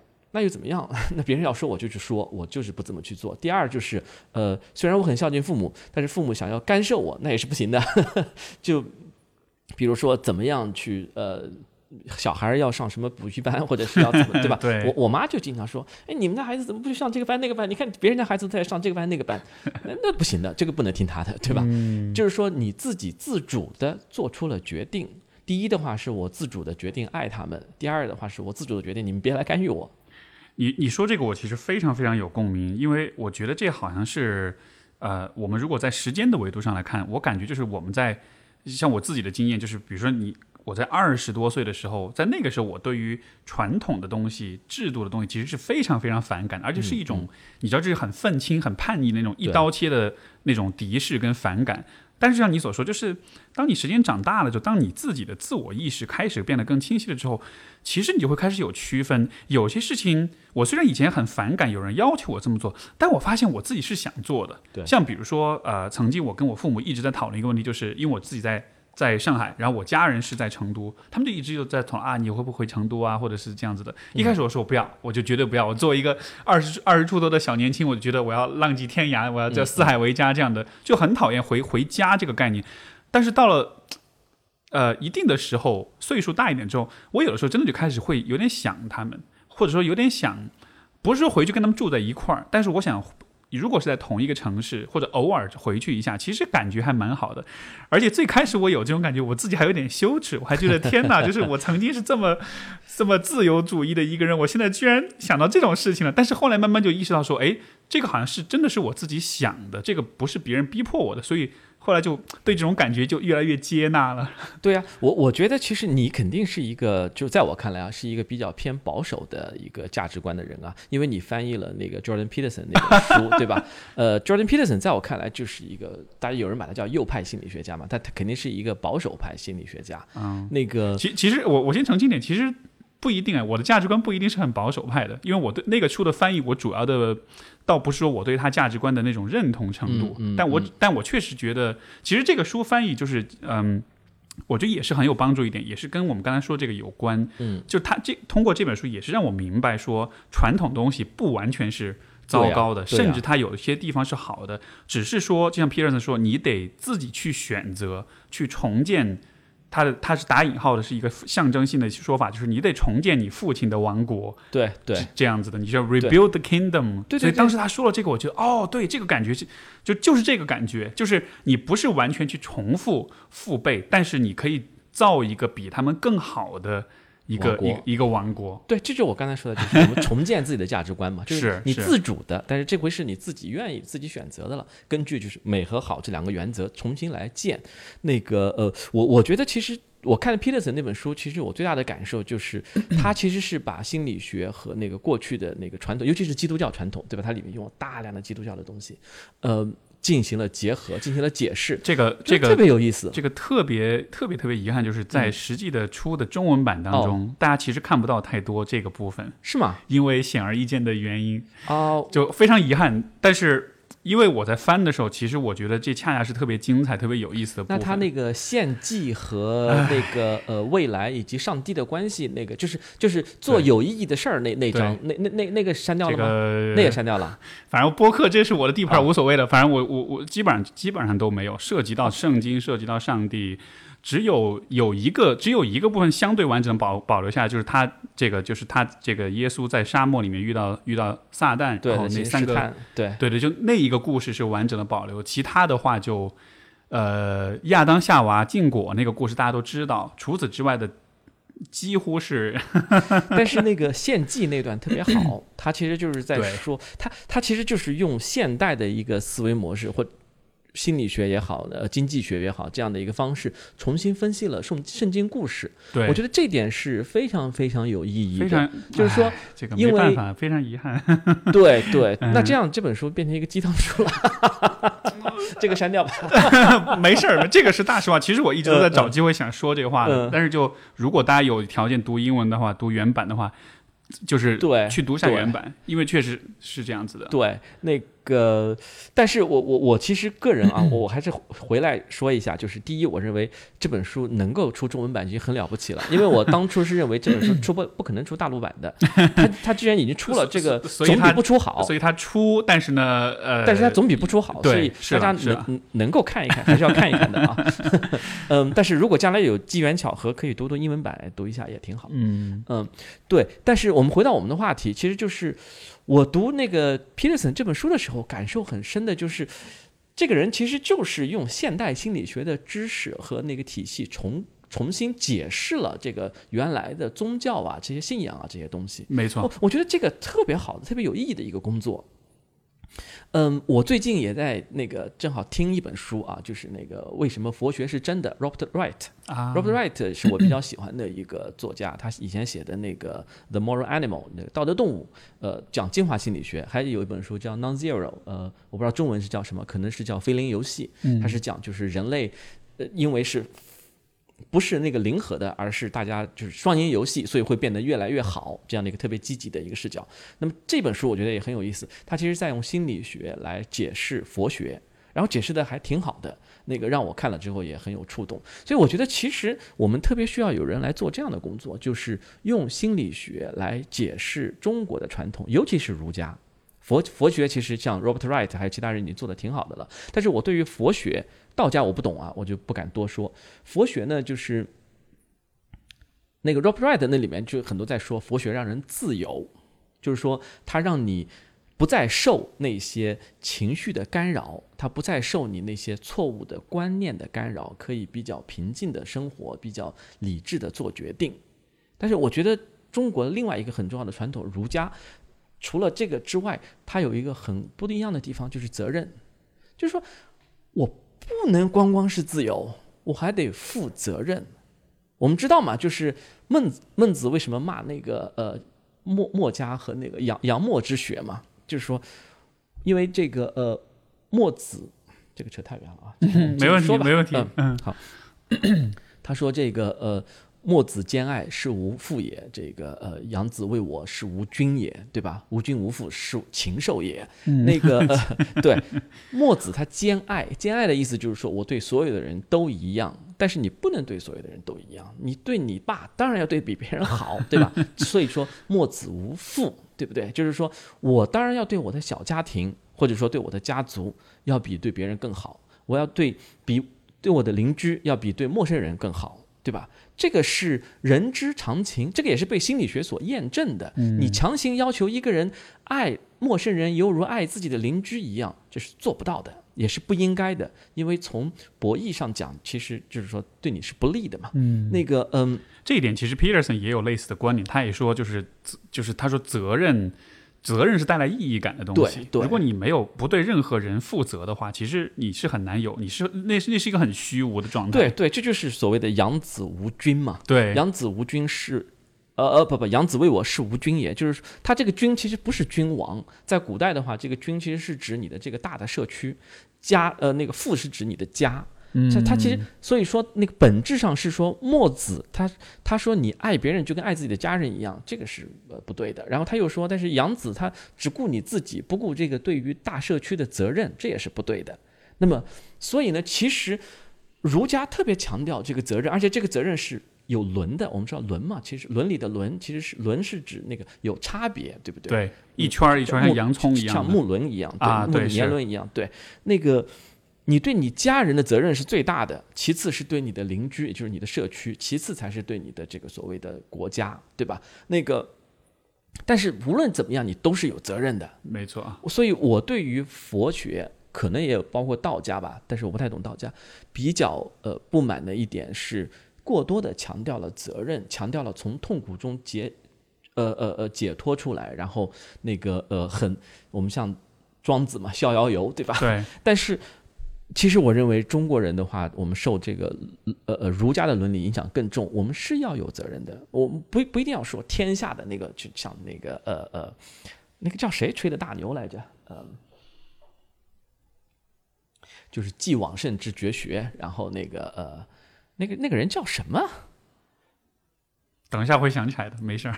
啊，对，那那我我我我们对对，我继续说吧。嗯，就是不一定要是负那种天下兴亡的大责任，但是你对你的小家庭总是要负责任的嘛。对，那个，所以我觉得就是佛学那种就是出家这样的一个 出家，其实是个比喻嘛，就是你离开了这些责任，完全的抽离。对，对我我是不太赞同的。那么，我觉得其实对于。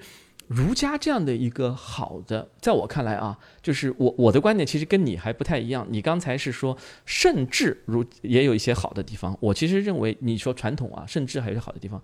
我认为传统是好的地方多，差的地方少。就是我年纪越大，当然可能因为我比你大十岁左右，我猜啊，那个等你十年之后，可能你也这么认为。我在十年之前，其实你你的历程。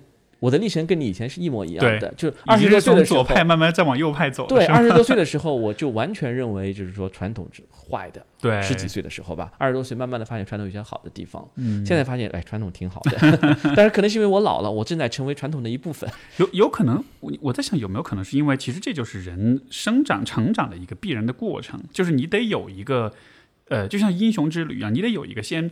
先离开家乡，就是就是形而上，就是象征意义上离开家乡。对，你得去走你自己的一个路，而而你要能走得出去，前提就是你得先叛逆，叛逆，你得先否定掉原来的东西，不然的话，你就一直没有分化，你就一直还处在一个留在家乡。没错，没错。但是你看《英雄之旅》，坎贝尔最后说，当英雄拿到了那个东西之后，无论是公主还是尼布勒根的指环等等，他要回到家乡，没错，然后去造福乡里，对不对？他要回到原来的地方，跟原来的地方和解，但是他并不是完全的融入原来的地方，而是把它改造变得更好，因为他带回来一样宝贝。没错，对，所以这个其实我我我觉得也就是我们自己内心正在走过的这样的一个路程。所以我现在就是把心理学，尤其是进化心理学啊，这是我对 Peterson 很不满的一个地方。他那本书里面就没有任何进化心理学的这个呃呃呃痕迹，所以我我猜他可能对于进化心理学不是特别感冒，呃。他可能不太关注这个方面吧，所以他平时也很少讲到，可能是专业方向的问题。也许对他对人格心理学更感兴趣，嗯和那个呃呃呃那个临床心理学，他对于进化呃积极心理学也很不感冒。我在 YouTube 上它里面有他里面有直接的攻攻击过，说进化心理学是是，哎，这不是积极心理学是像是在忽悠大家这种呃，的。对我我我其实，在那个 YouTube 上看他的那个 Maps of Meaning 那门课，对，然后有有一个小细节特别好玩儿，他上课的时候，然后有个有个学生走错了，走到他的教室来了，然后看看他，然后说这个地方是 positive psych 嘛，然后 Peterson 很生气说 no，然后那个人就走了，走了之后，然后 Peterson 转过来说 positive psych。Definitely not，然后全全班哄堂大笑，对，就很鄙视的那个眼光，嗯，但是其实我自己，比如说我对基督教我知道的不多，但是儒家的话我还比较感兴趣，读了一些书。其实我觉得孔子是蛮积极心理学的一个人，嗯，对，就像刚才我们举的几个啊例子嘛，知之者不如好之者，好之者不如乐之者，以自及我决定啊，最终的话是一个从心所欲不逾矩。你看他那个《论语》一开头就是“学而时习之，不亦乐乎？有朋自远方来，不亦乐乎？人不知而不愠，啊，不亦君子你你这么一联系，确实是这样的哈。对不对？他都是在说乐、乐、不愠，对吧？不孕就是不生气嘛。那个，然后你看《论语》这本书从头到尾讲了好多乐，他当然也讲仁义道德，对不对？但是其实我们如果仔细想一想，孔子他一辈子有啥可乐的，对不对？他。孔老二嘛，丧家之犬，我们经常说他那个呃，丧家之犬当然是其实是对他的一个褒义啊，就是孔子听到别人形容他丧家之犬之后还挺高兴的，所以我在这里说他丧家之犬，实际是在表扬他。我先澄清一下，嗯但是呢，他一生颠沛流离，对吧？他政治理想得不到这个实现，他的最喜欢的学生颜回、儿子孔鲤都死在他前面，在我们看来，他一生很悲惨啊。但他没有，你看他那个书里面从头到尾好多乐，很多弹琴，然后他的那个很著名的那个，就是让弟子各言其志的时候，他肯定的也并不是大家要去治国或者怎么样，他肯定的是那些就是在在淇水前面，对吧？跳跳舞、唱唱歌、鼓鼓琴这样的一个呃呃呃景象，所以他其实是相当的，就是觉得人生其实更多的话是应该乐。是应该乐在其中，而不仅仅就是仁义道德，不仅仅是好，还必须要有美这样的一个呃人生的，呃，所以我我觉得其实我自己啊，反正现在看这个呃积极心理学的东西越多，然后看儒家的东西越多，我觉得是相互印证的。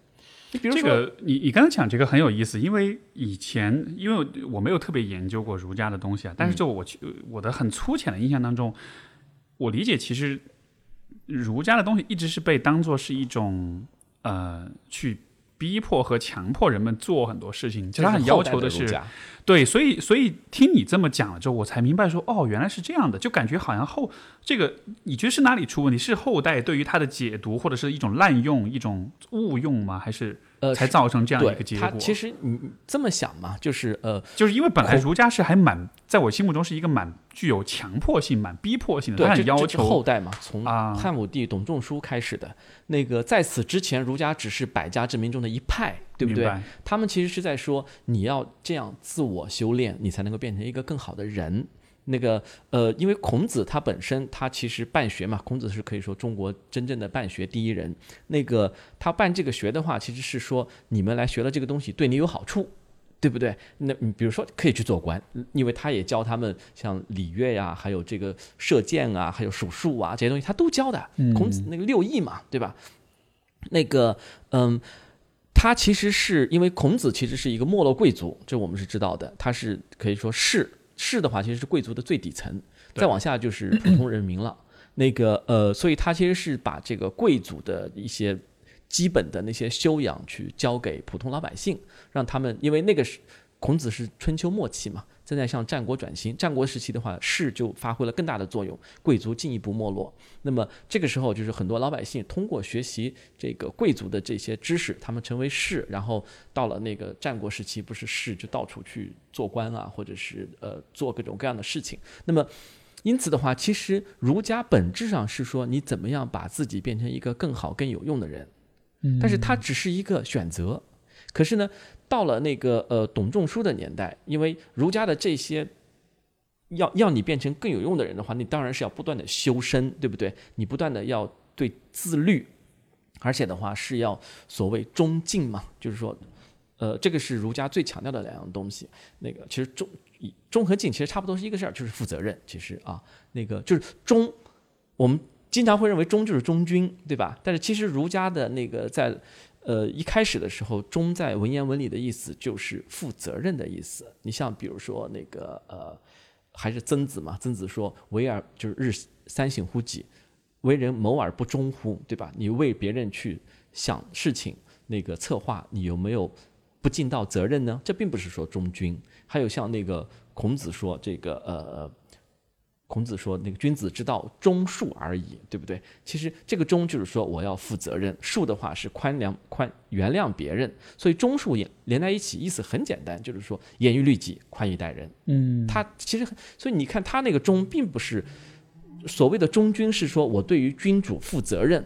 但是孟子也说嘛，假如君主把这个呃臣民视为草芥，那么臣臣民的话就把君主视为仇敌，对不对？就是说，假如你君主不负责任，我干嘛要负责任？他们君君臣臣，并不是说君就是要像君王一样，而是君要负到君的责任，臣才负到臣的责任。你如果君他妈的不君，臣为什么要臣呢？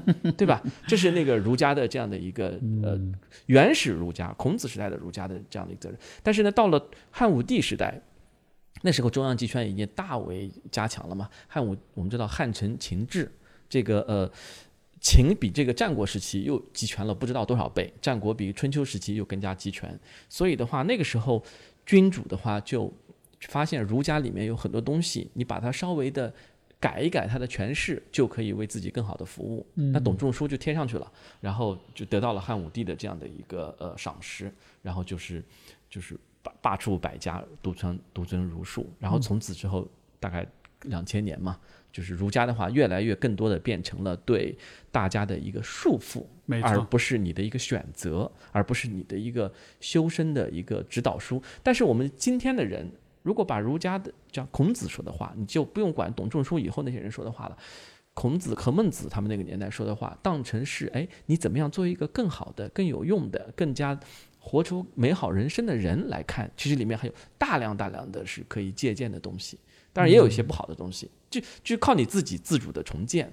嗯，像是你在吸收阅读的过程中，你得自己去做判断，哪些你认同，哪些你喜欢。对对，但是我发现大部分东西还是挺好的，就是甚至有一些有很有争议的东西，其实也都是可以解释的，就是用心理学来解释，像唯女子与小人为难养也，对吧？这很多人都很生气。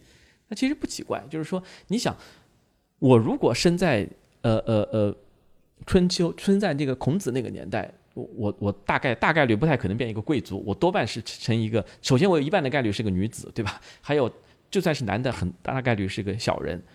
我如果是个女子或者小人，我当然要近之则不逊，远之则怨了，因为。他这他就是说，女子和小人如果靠近了就就胡搞，如果如果远了的话，他们就生气。呃，因为这个天下是你们君子的，我我对于这个天下不负责任，我只对我自己的个人利益负责任，那我当然要近之则不逊，远之则怨了。呃，所以其实我觉得我们完全，其实这是我想做的一件事情，其实就是用心理学加上这个进化论，加上一些经济学的一些东西，重新的来。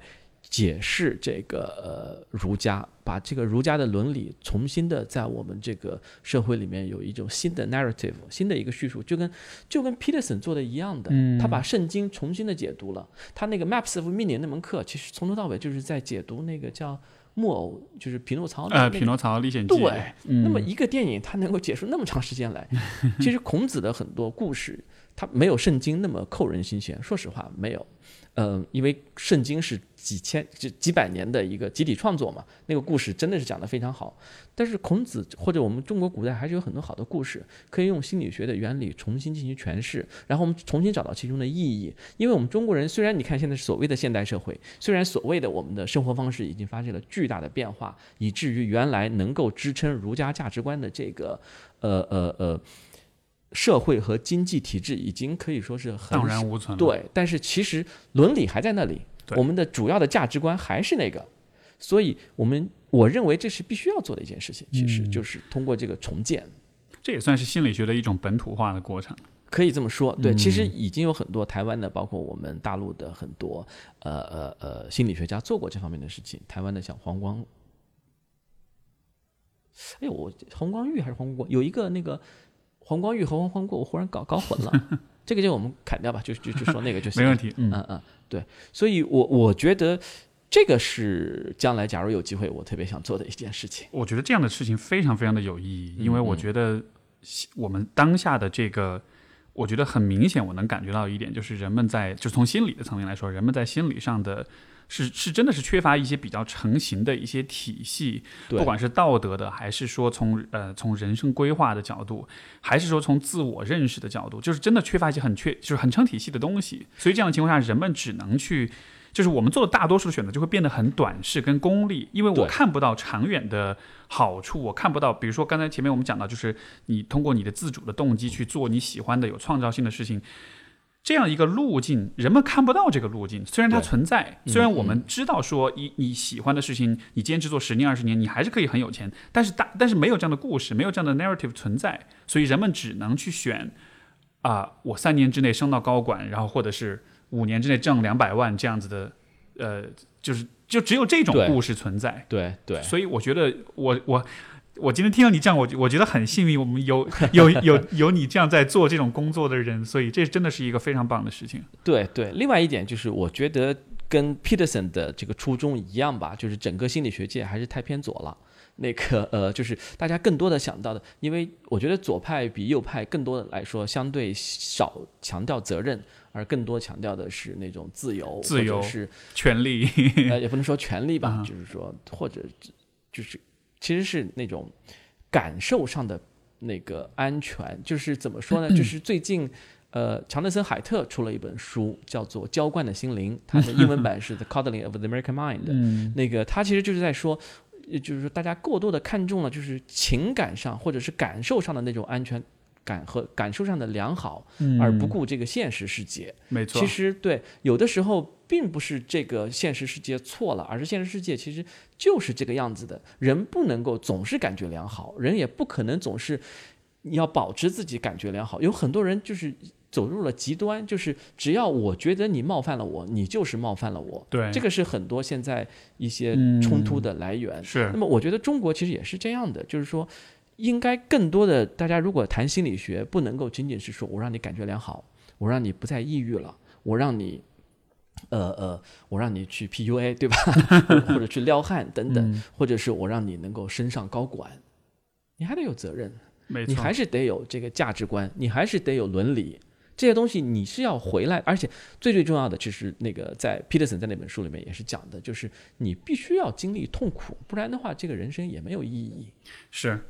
就是当当大家都很强调说要感觉良好的时候，问题就是如果你一直感觉良好，你你会你会感到满足吗？对对，Peterson 在那边说了，你说的就是，假如你现你你总是为了感觉良好而生活，你在五年后肯定感觉很不良好，除非你极其幸运，他是这么说的。没错，是这样的。所以所以这个我觉得也是他的书，包括很多类似的呃作者呃，我觉得都我觉得他们的魅力所在就在于此，就是他会让你看到说。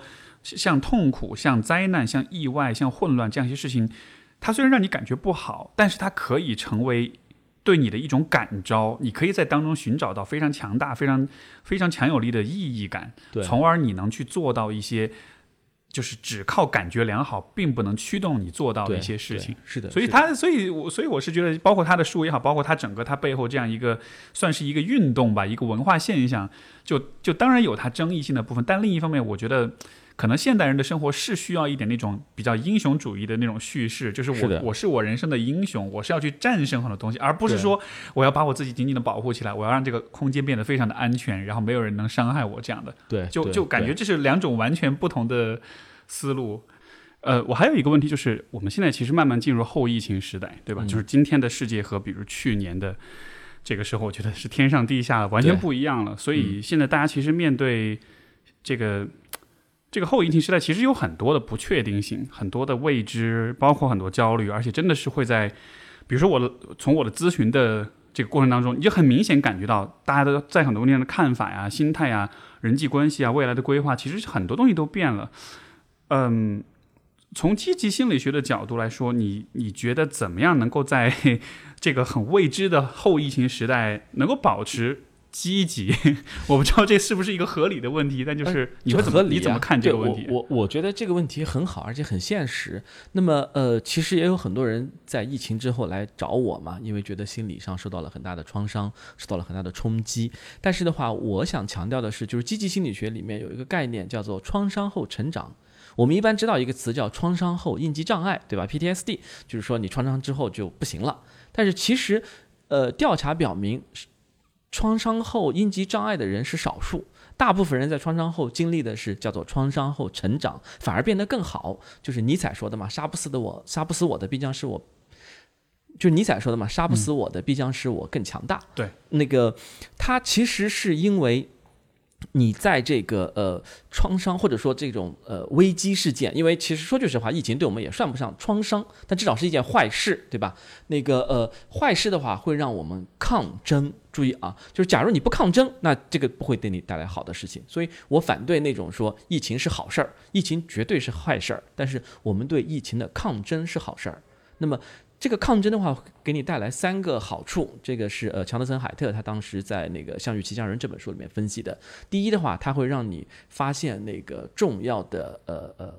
重新说一下啊，第一呢，它会让你发现自己潜在的能量、潜在的力量，就是说你本来不知道的，本来不知道自己有这个能力。简单的说，比如说有人本来不知道自己厨艺还这么好，对吧？你像我的话，本来还不知道自己带孩子的能力这么好，那个，然后还有很多人的话，就在这个期间，比如说学了一样东西，或者看了很多书，那么这个的或者的话是呃。或者的话是在在家办公等等，那么这个的话是就是说，你当遇到一件改变你生活的事情的时候，你发现其实并没有打垮你，其实你也适应过来了，你还是发展出了一些新的技能，这会对你发现呃会让你提升一些自信心，觉得自己其实还是可以的，还是能够呃呃就是发现了自。这段话说的不太好啊，就简单的说，就我重新说一下啊，呃这个的话就让你发现了自己原来没有的力量，对吧？第二个是让你发现了新的关系，或者说关系的重要性，就是说你本来可能也交友广泛，对吧？每天花天酒地，然后是一朵交际花等等，然后整天好像人际关系也不错，但是疫情来了之后，你看大家对吧，锁在家里了，分对成了，然后你。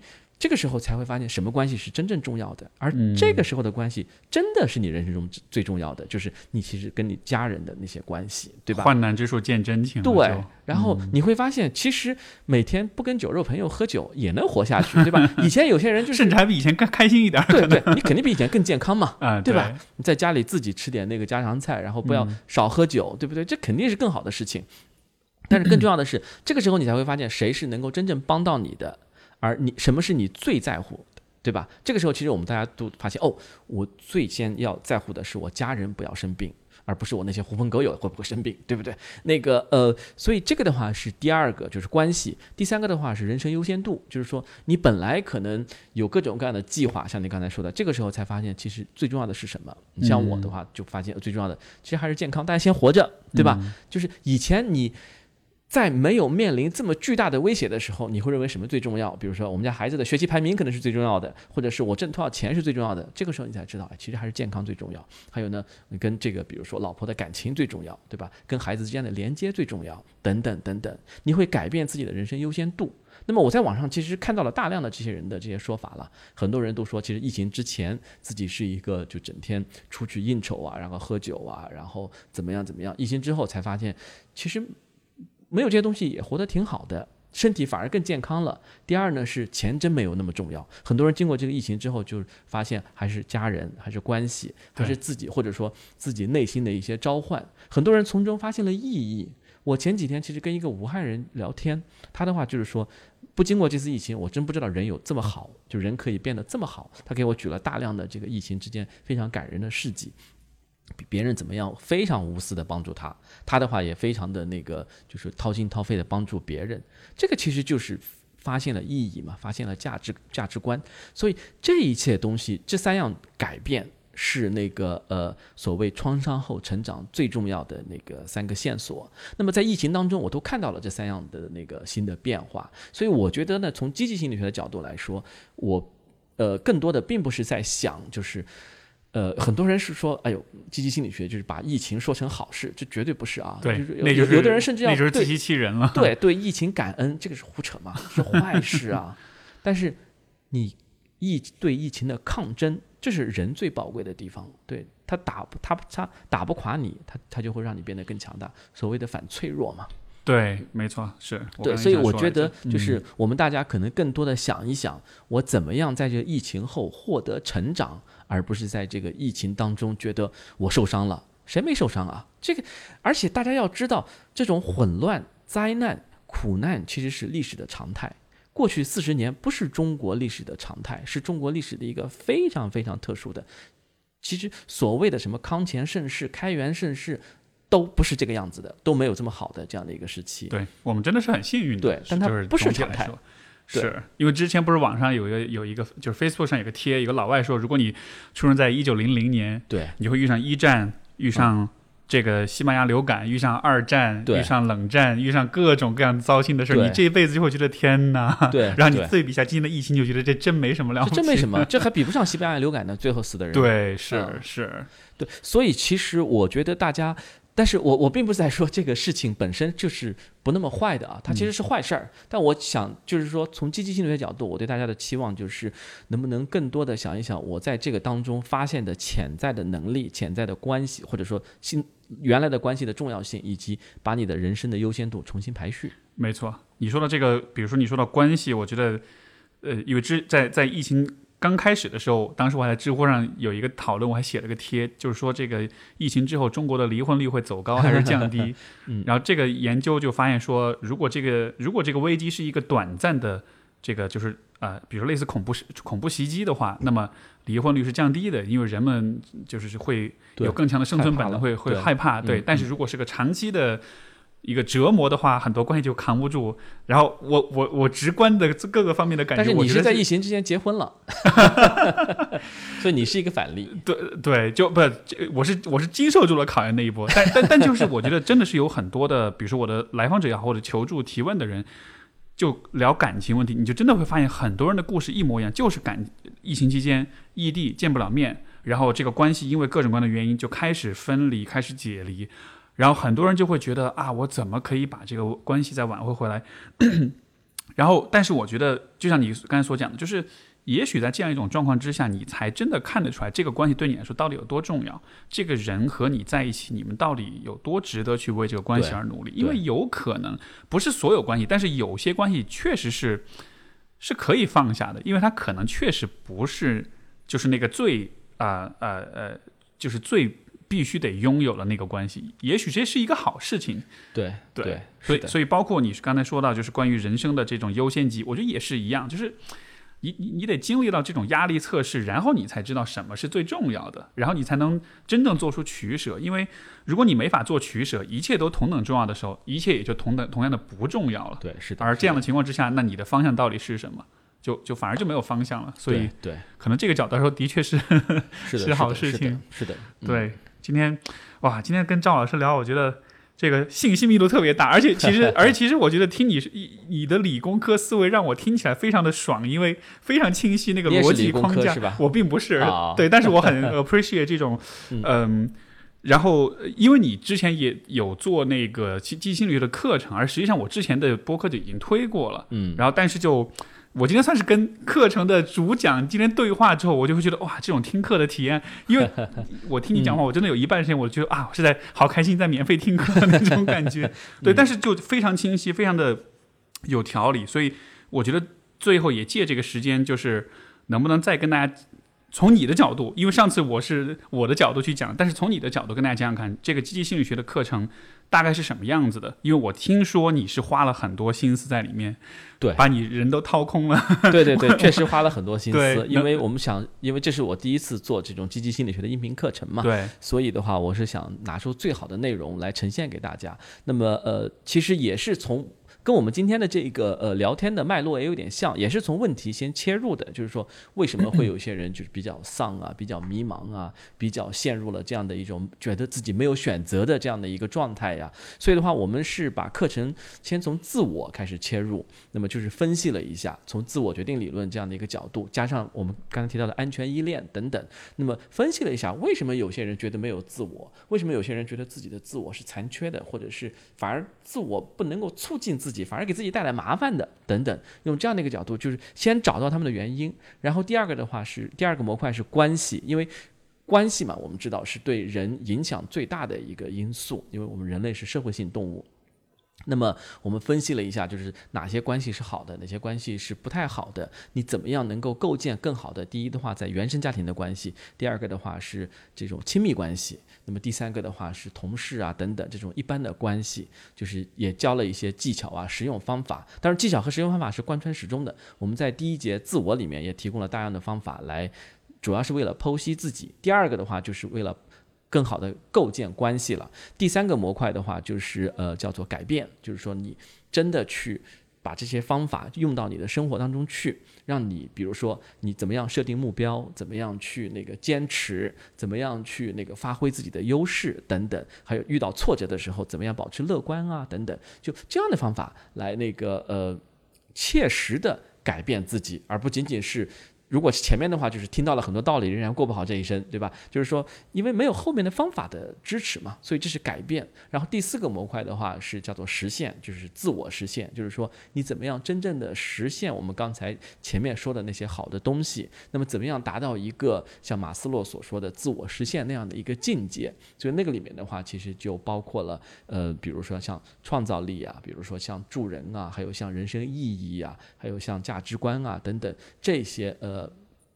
这些内容包括相应的很多方法，所以它我觉得也是比较有体系的。对，没错，而且也是掏干我们的话，其实关键也是呃呃呃，当时表述上，就是说，其实这些内容和想法和思想呢，我还比较成型，但是表述上就是怎么样能够更适合音频这样的一个。呃呃，节目的形式。第二个的话是方法，方法怎么样能够最好的切合到呃呃我们这样的听众这样的一个特点，所以还是花了很大的力气去打磨，嗯，然后也希望大家能够真的喜欢。这个课程一共是有呃五十五节音频课，然后呢，这个这个课程的价格是九十九，但是呢，因为我觉得赵老师课讲的特别棒，我也希望帮助他推广这个课，让更多的人去知道，所以说这个地方我也给。我们 Steve 说的听众，呃，一个特别棒的福利，如果你去购买的话，我会给你补贴二十元，也就意味着这门课我的听众你去花七十九就能买到这个课程。大家要去买的方式呢，就是去啊微信公众号搜索“光之来处”，这个光线的光，光的呃知乎者也的知，来去的来所，这个处所的处，光之来处。就是光来的地方这个意思，然后你搜这个公众号，然后在里面回复 Steve 说，然后呢就可以看到这个优惠的，而且这是全网唯一的一个一个一个优惠的购买，所以这个课程就推荐给大家啊，谢谢 Steve。好好，然后最后就是你的呃，比如说微博或者社交媒体的这种账号什么，要跟大家介绍一下吗？如果大家想要关注你，想要了解你的话，我可能就是微博吧，就是微博，就叫赵于坤，就是我的名字，直接搜应该就能搜到我，就能搜到。对，好的。好，今天聊得非常的开心，然后也非常感谢赵老师的分享。哪里哪里，谢谢 Steve，我跟你聊的也特别开心。好的，那我们这期节目就到这儿，我们就下期节目再见，各位拜拜。好，谢谢大家，再见，拜拜。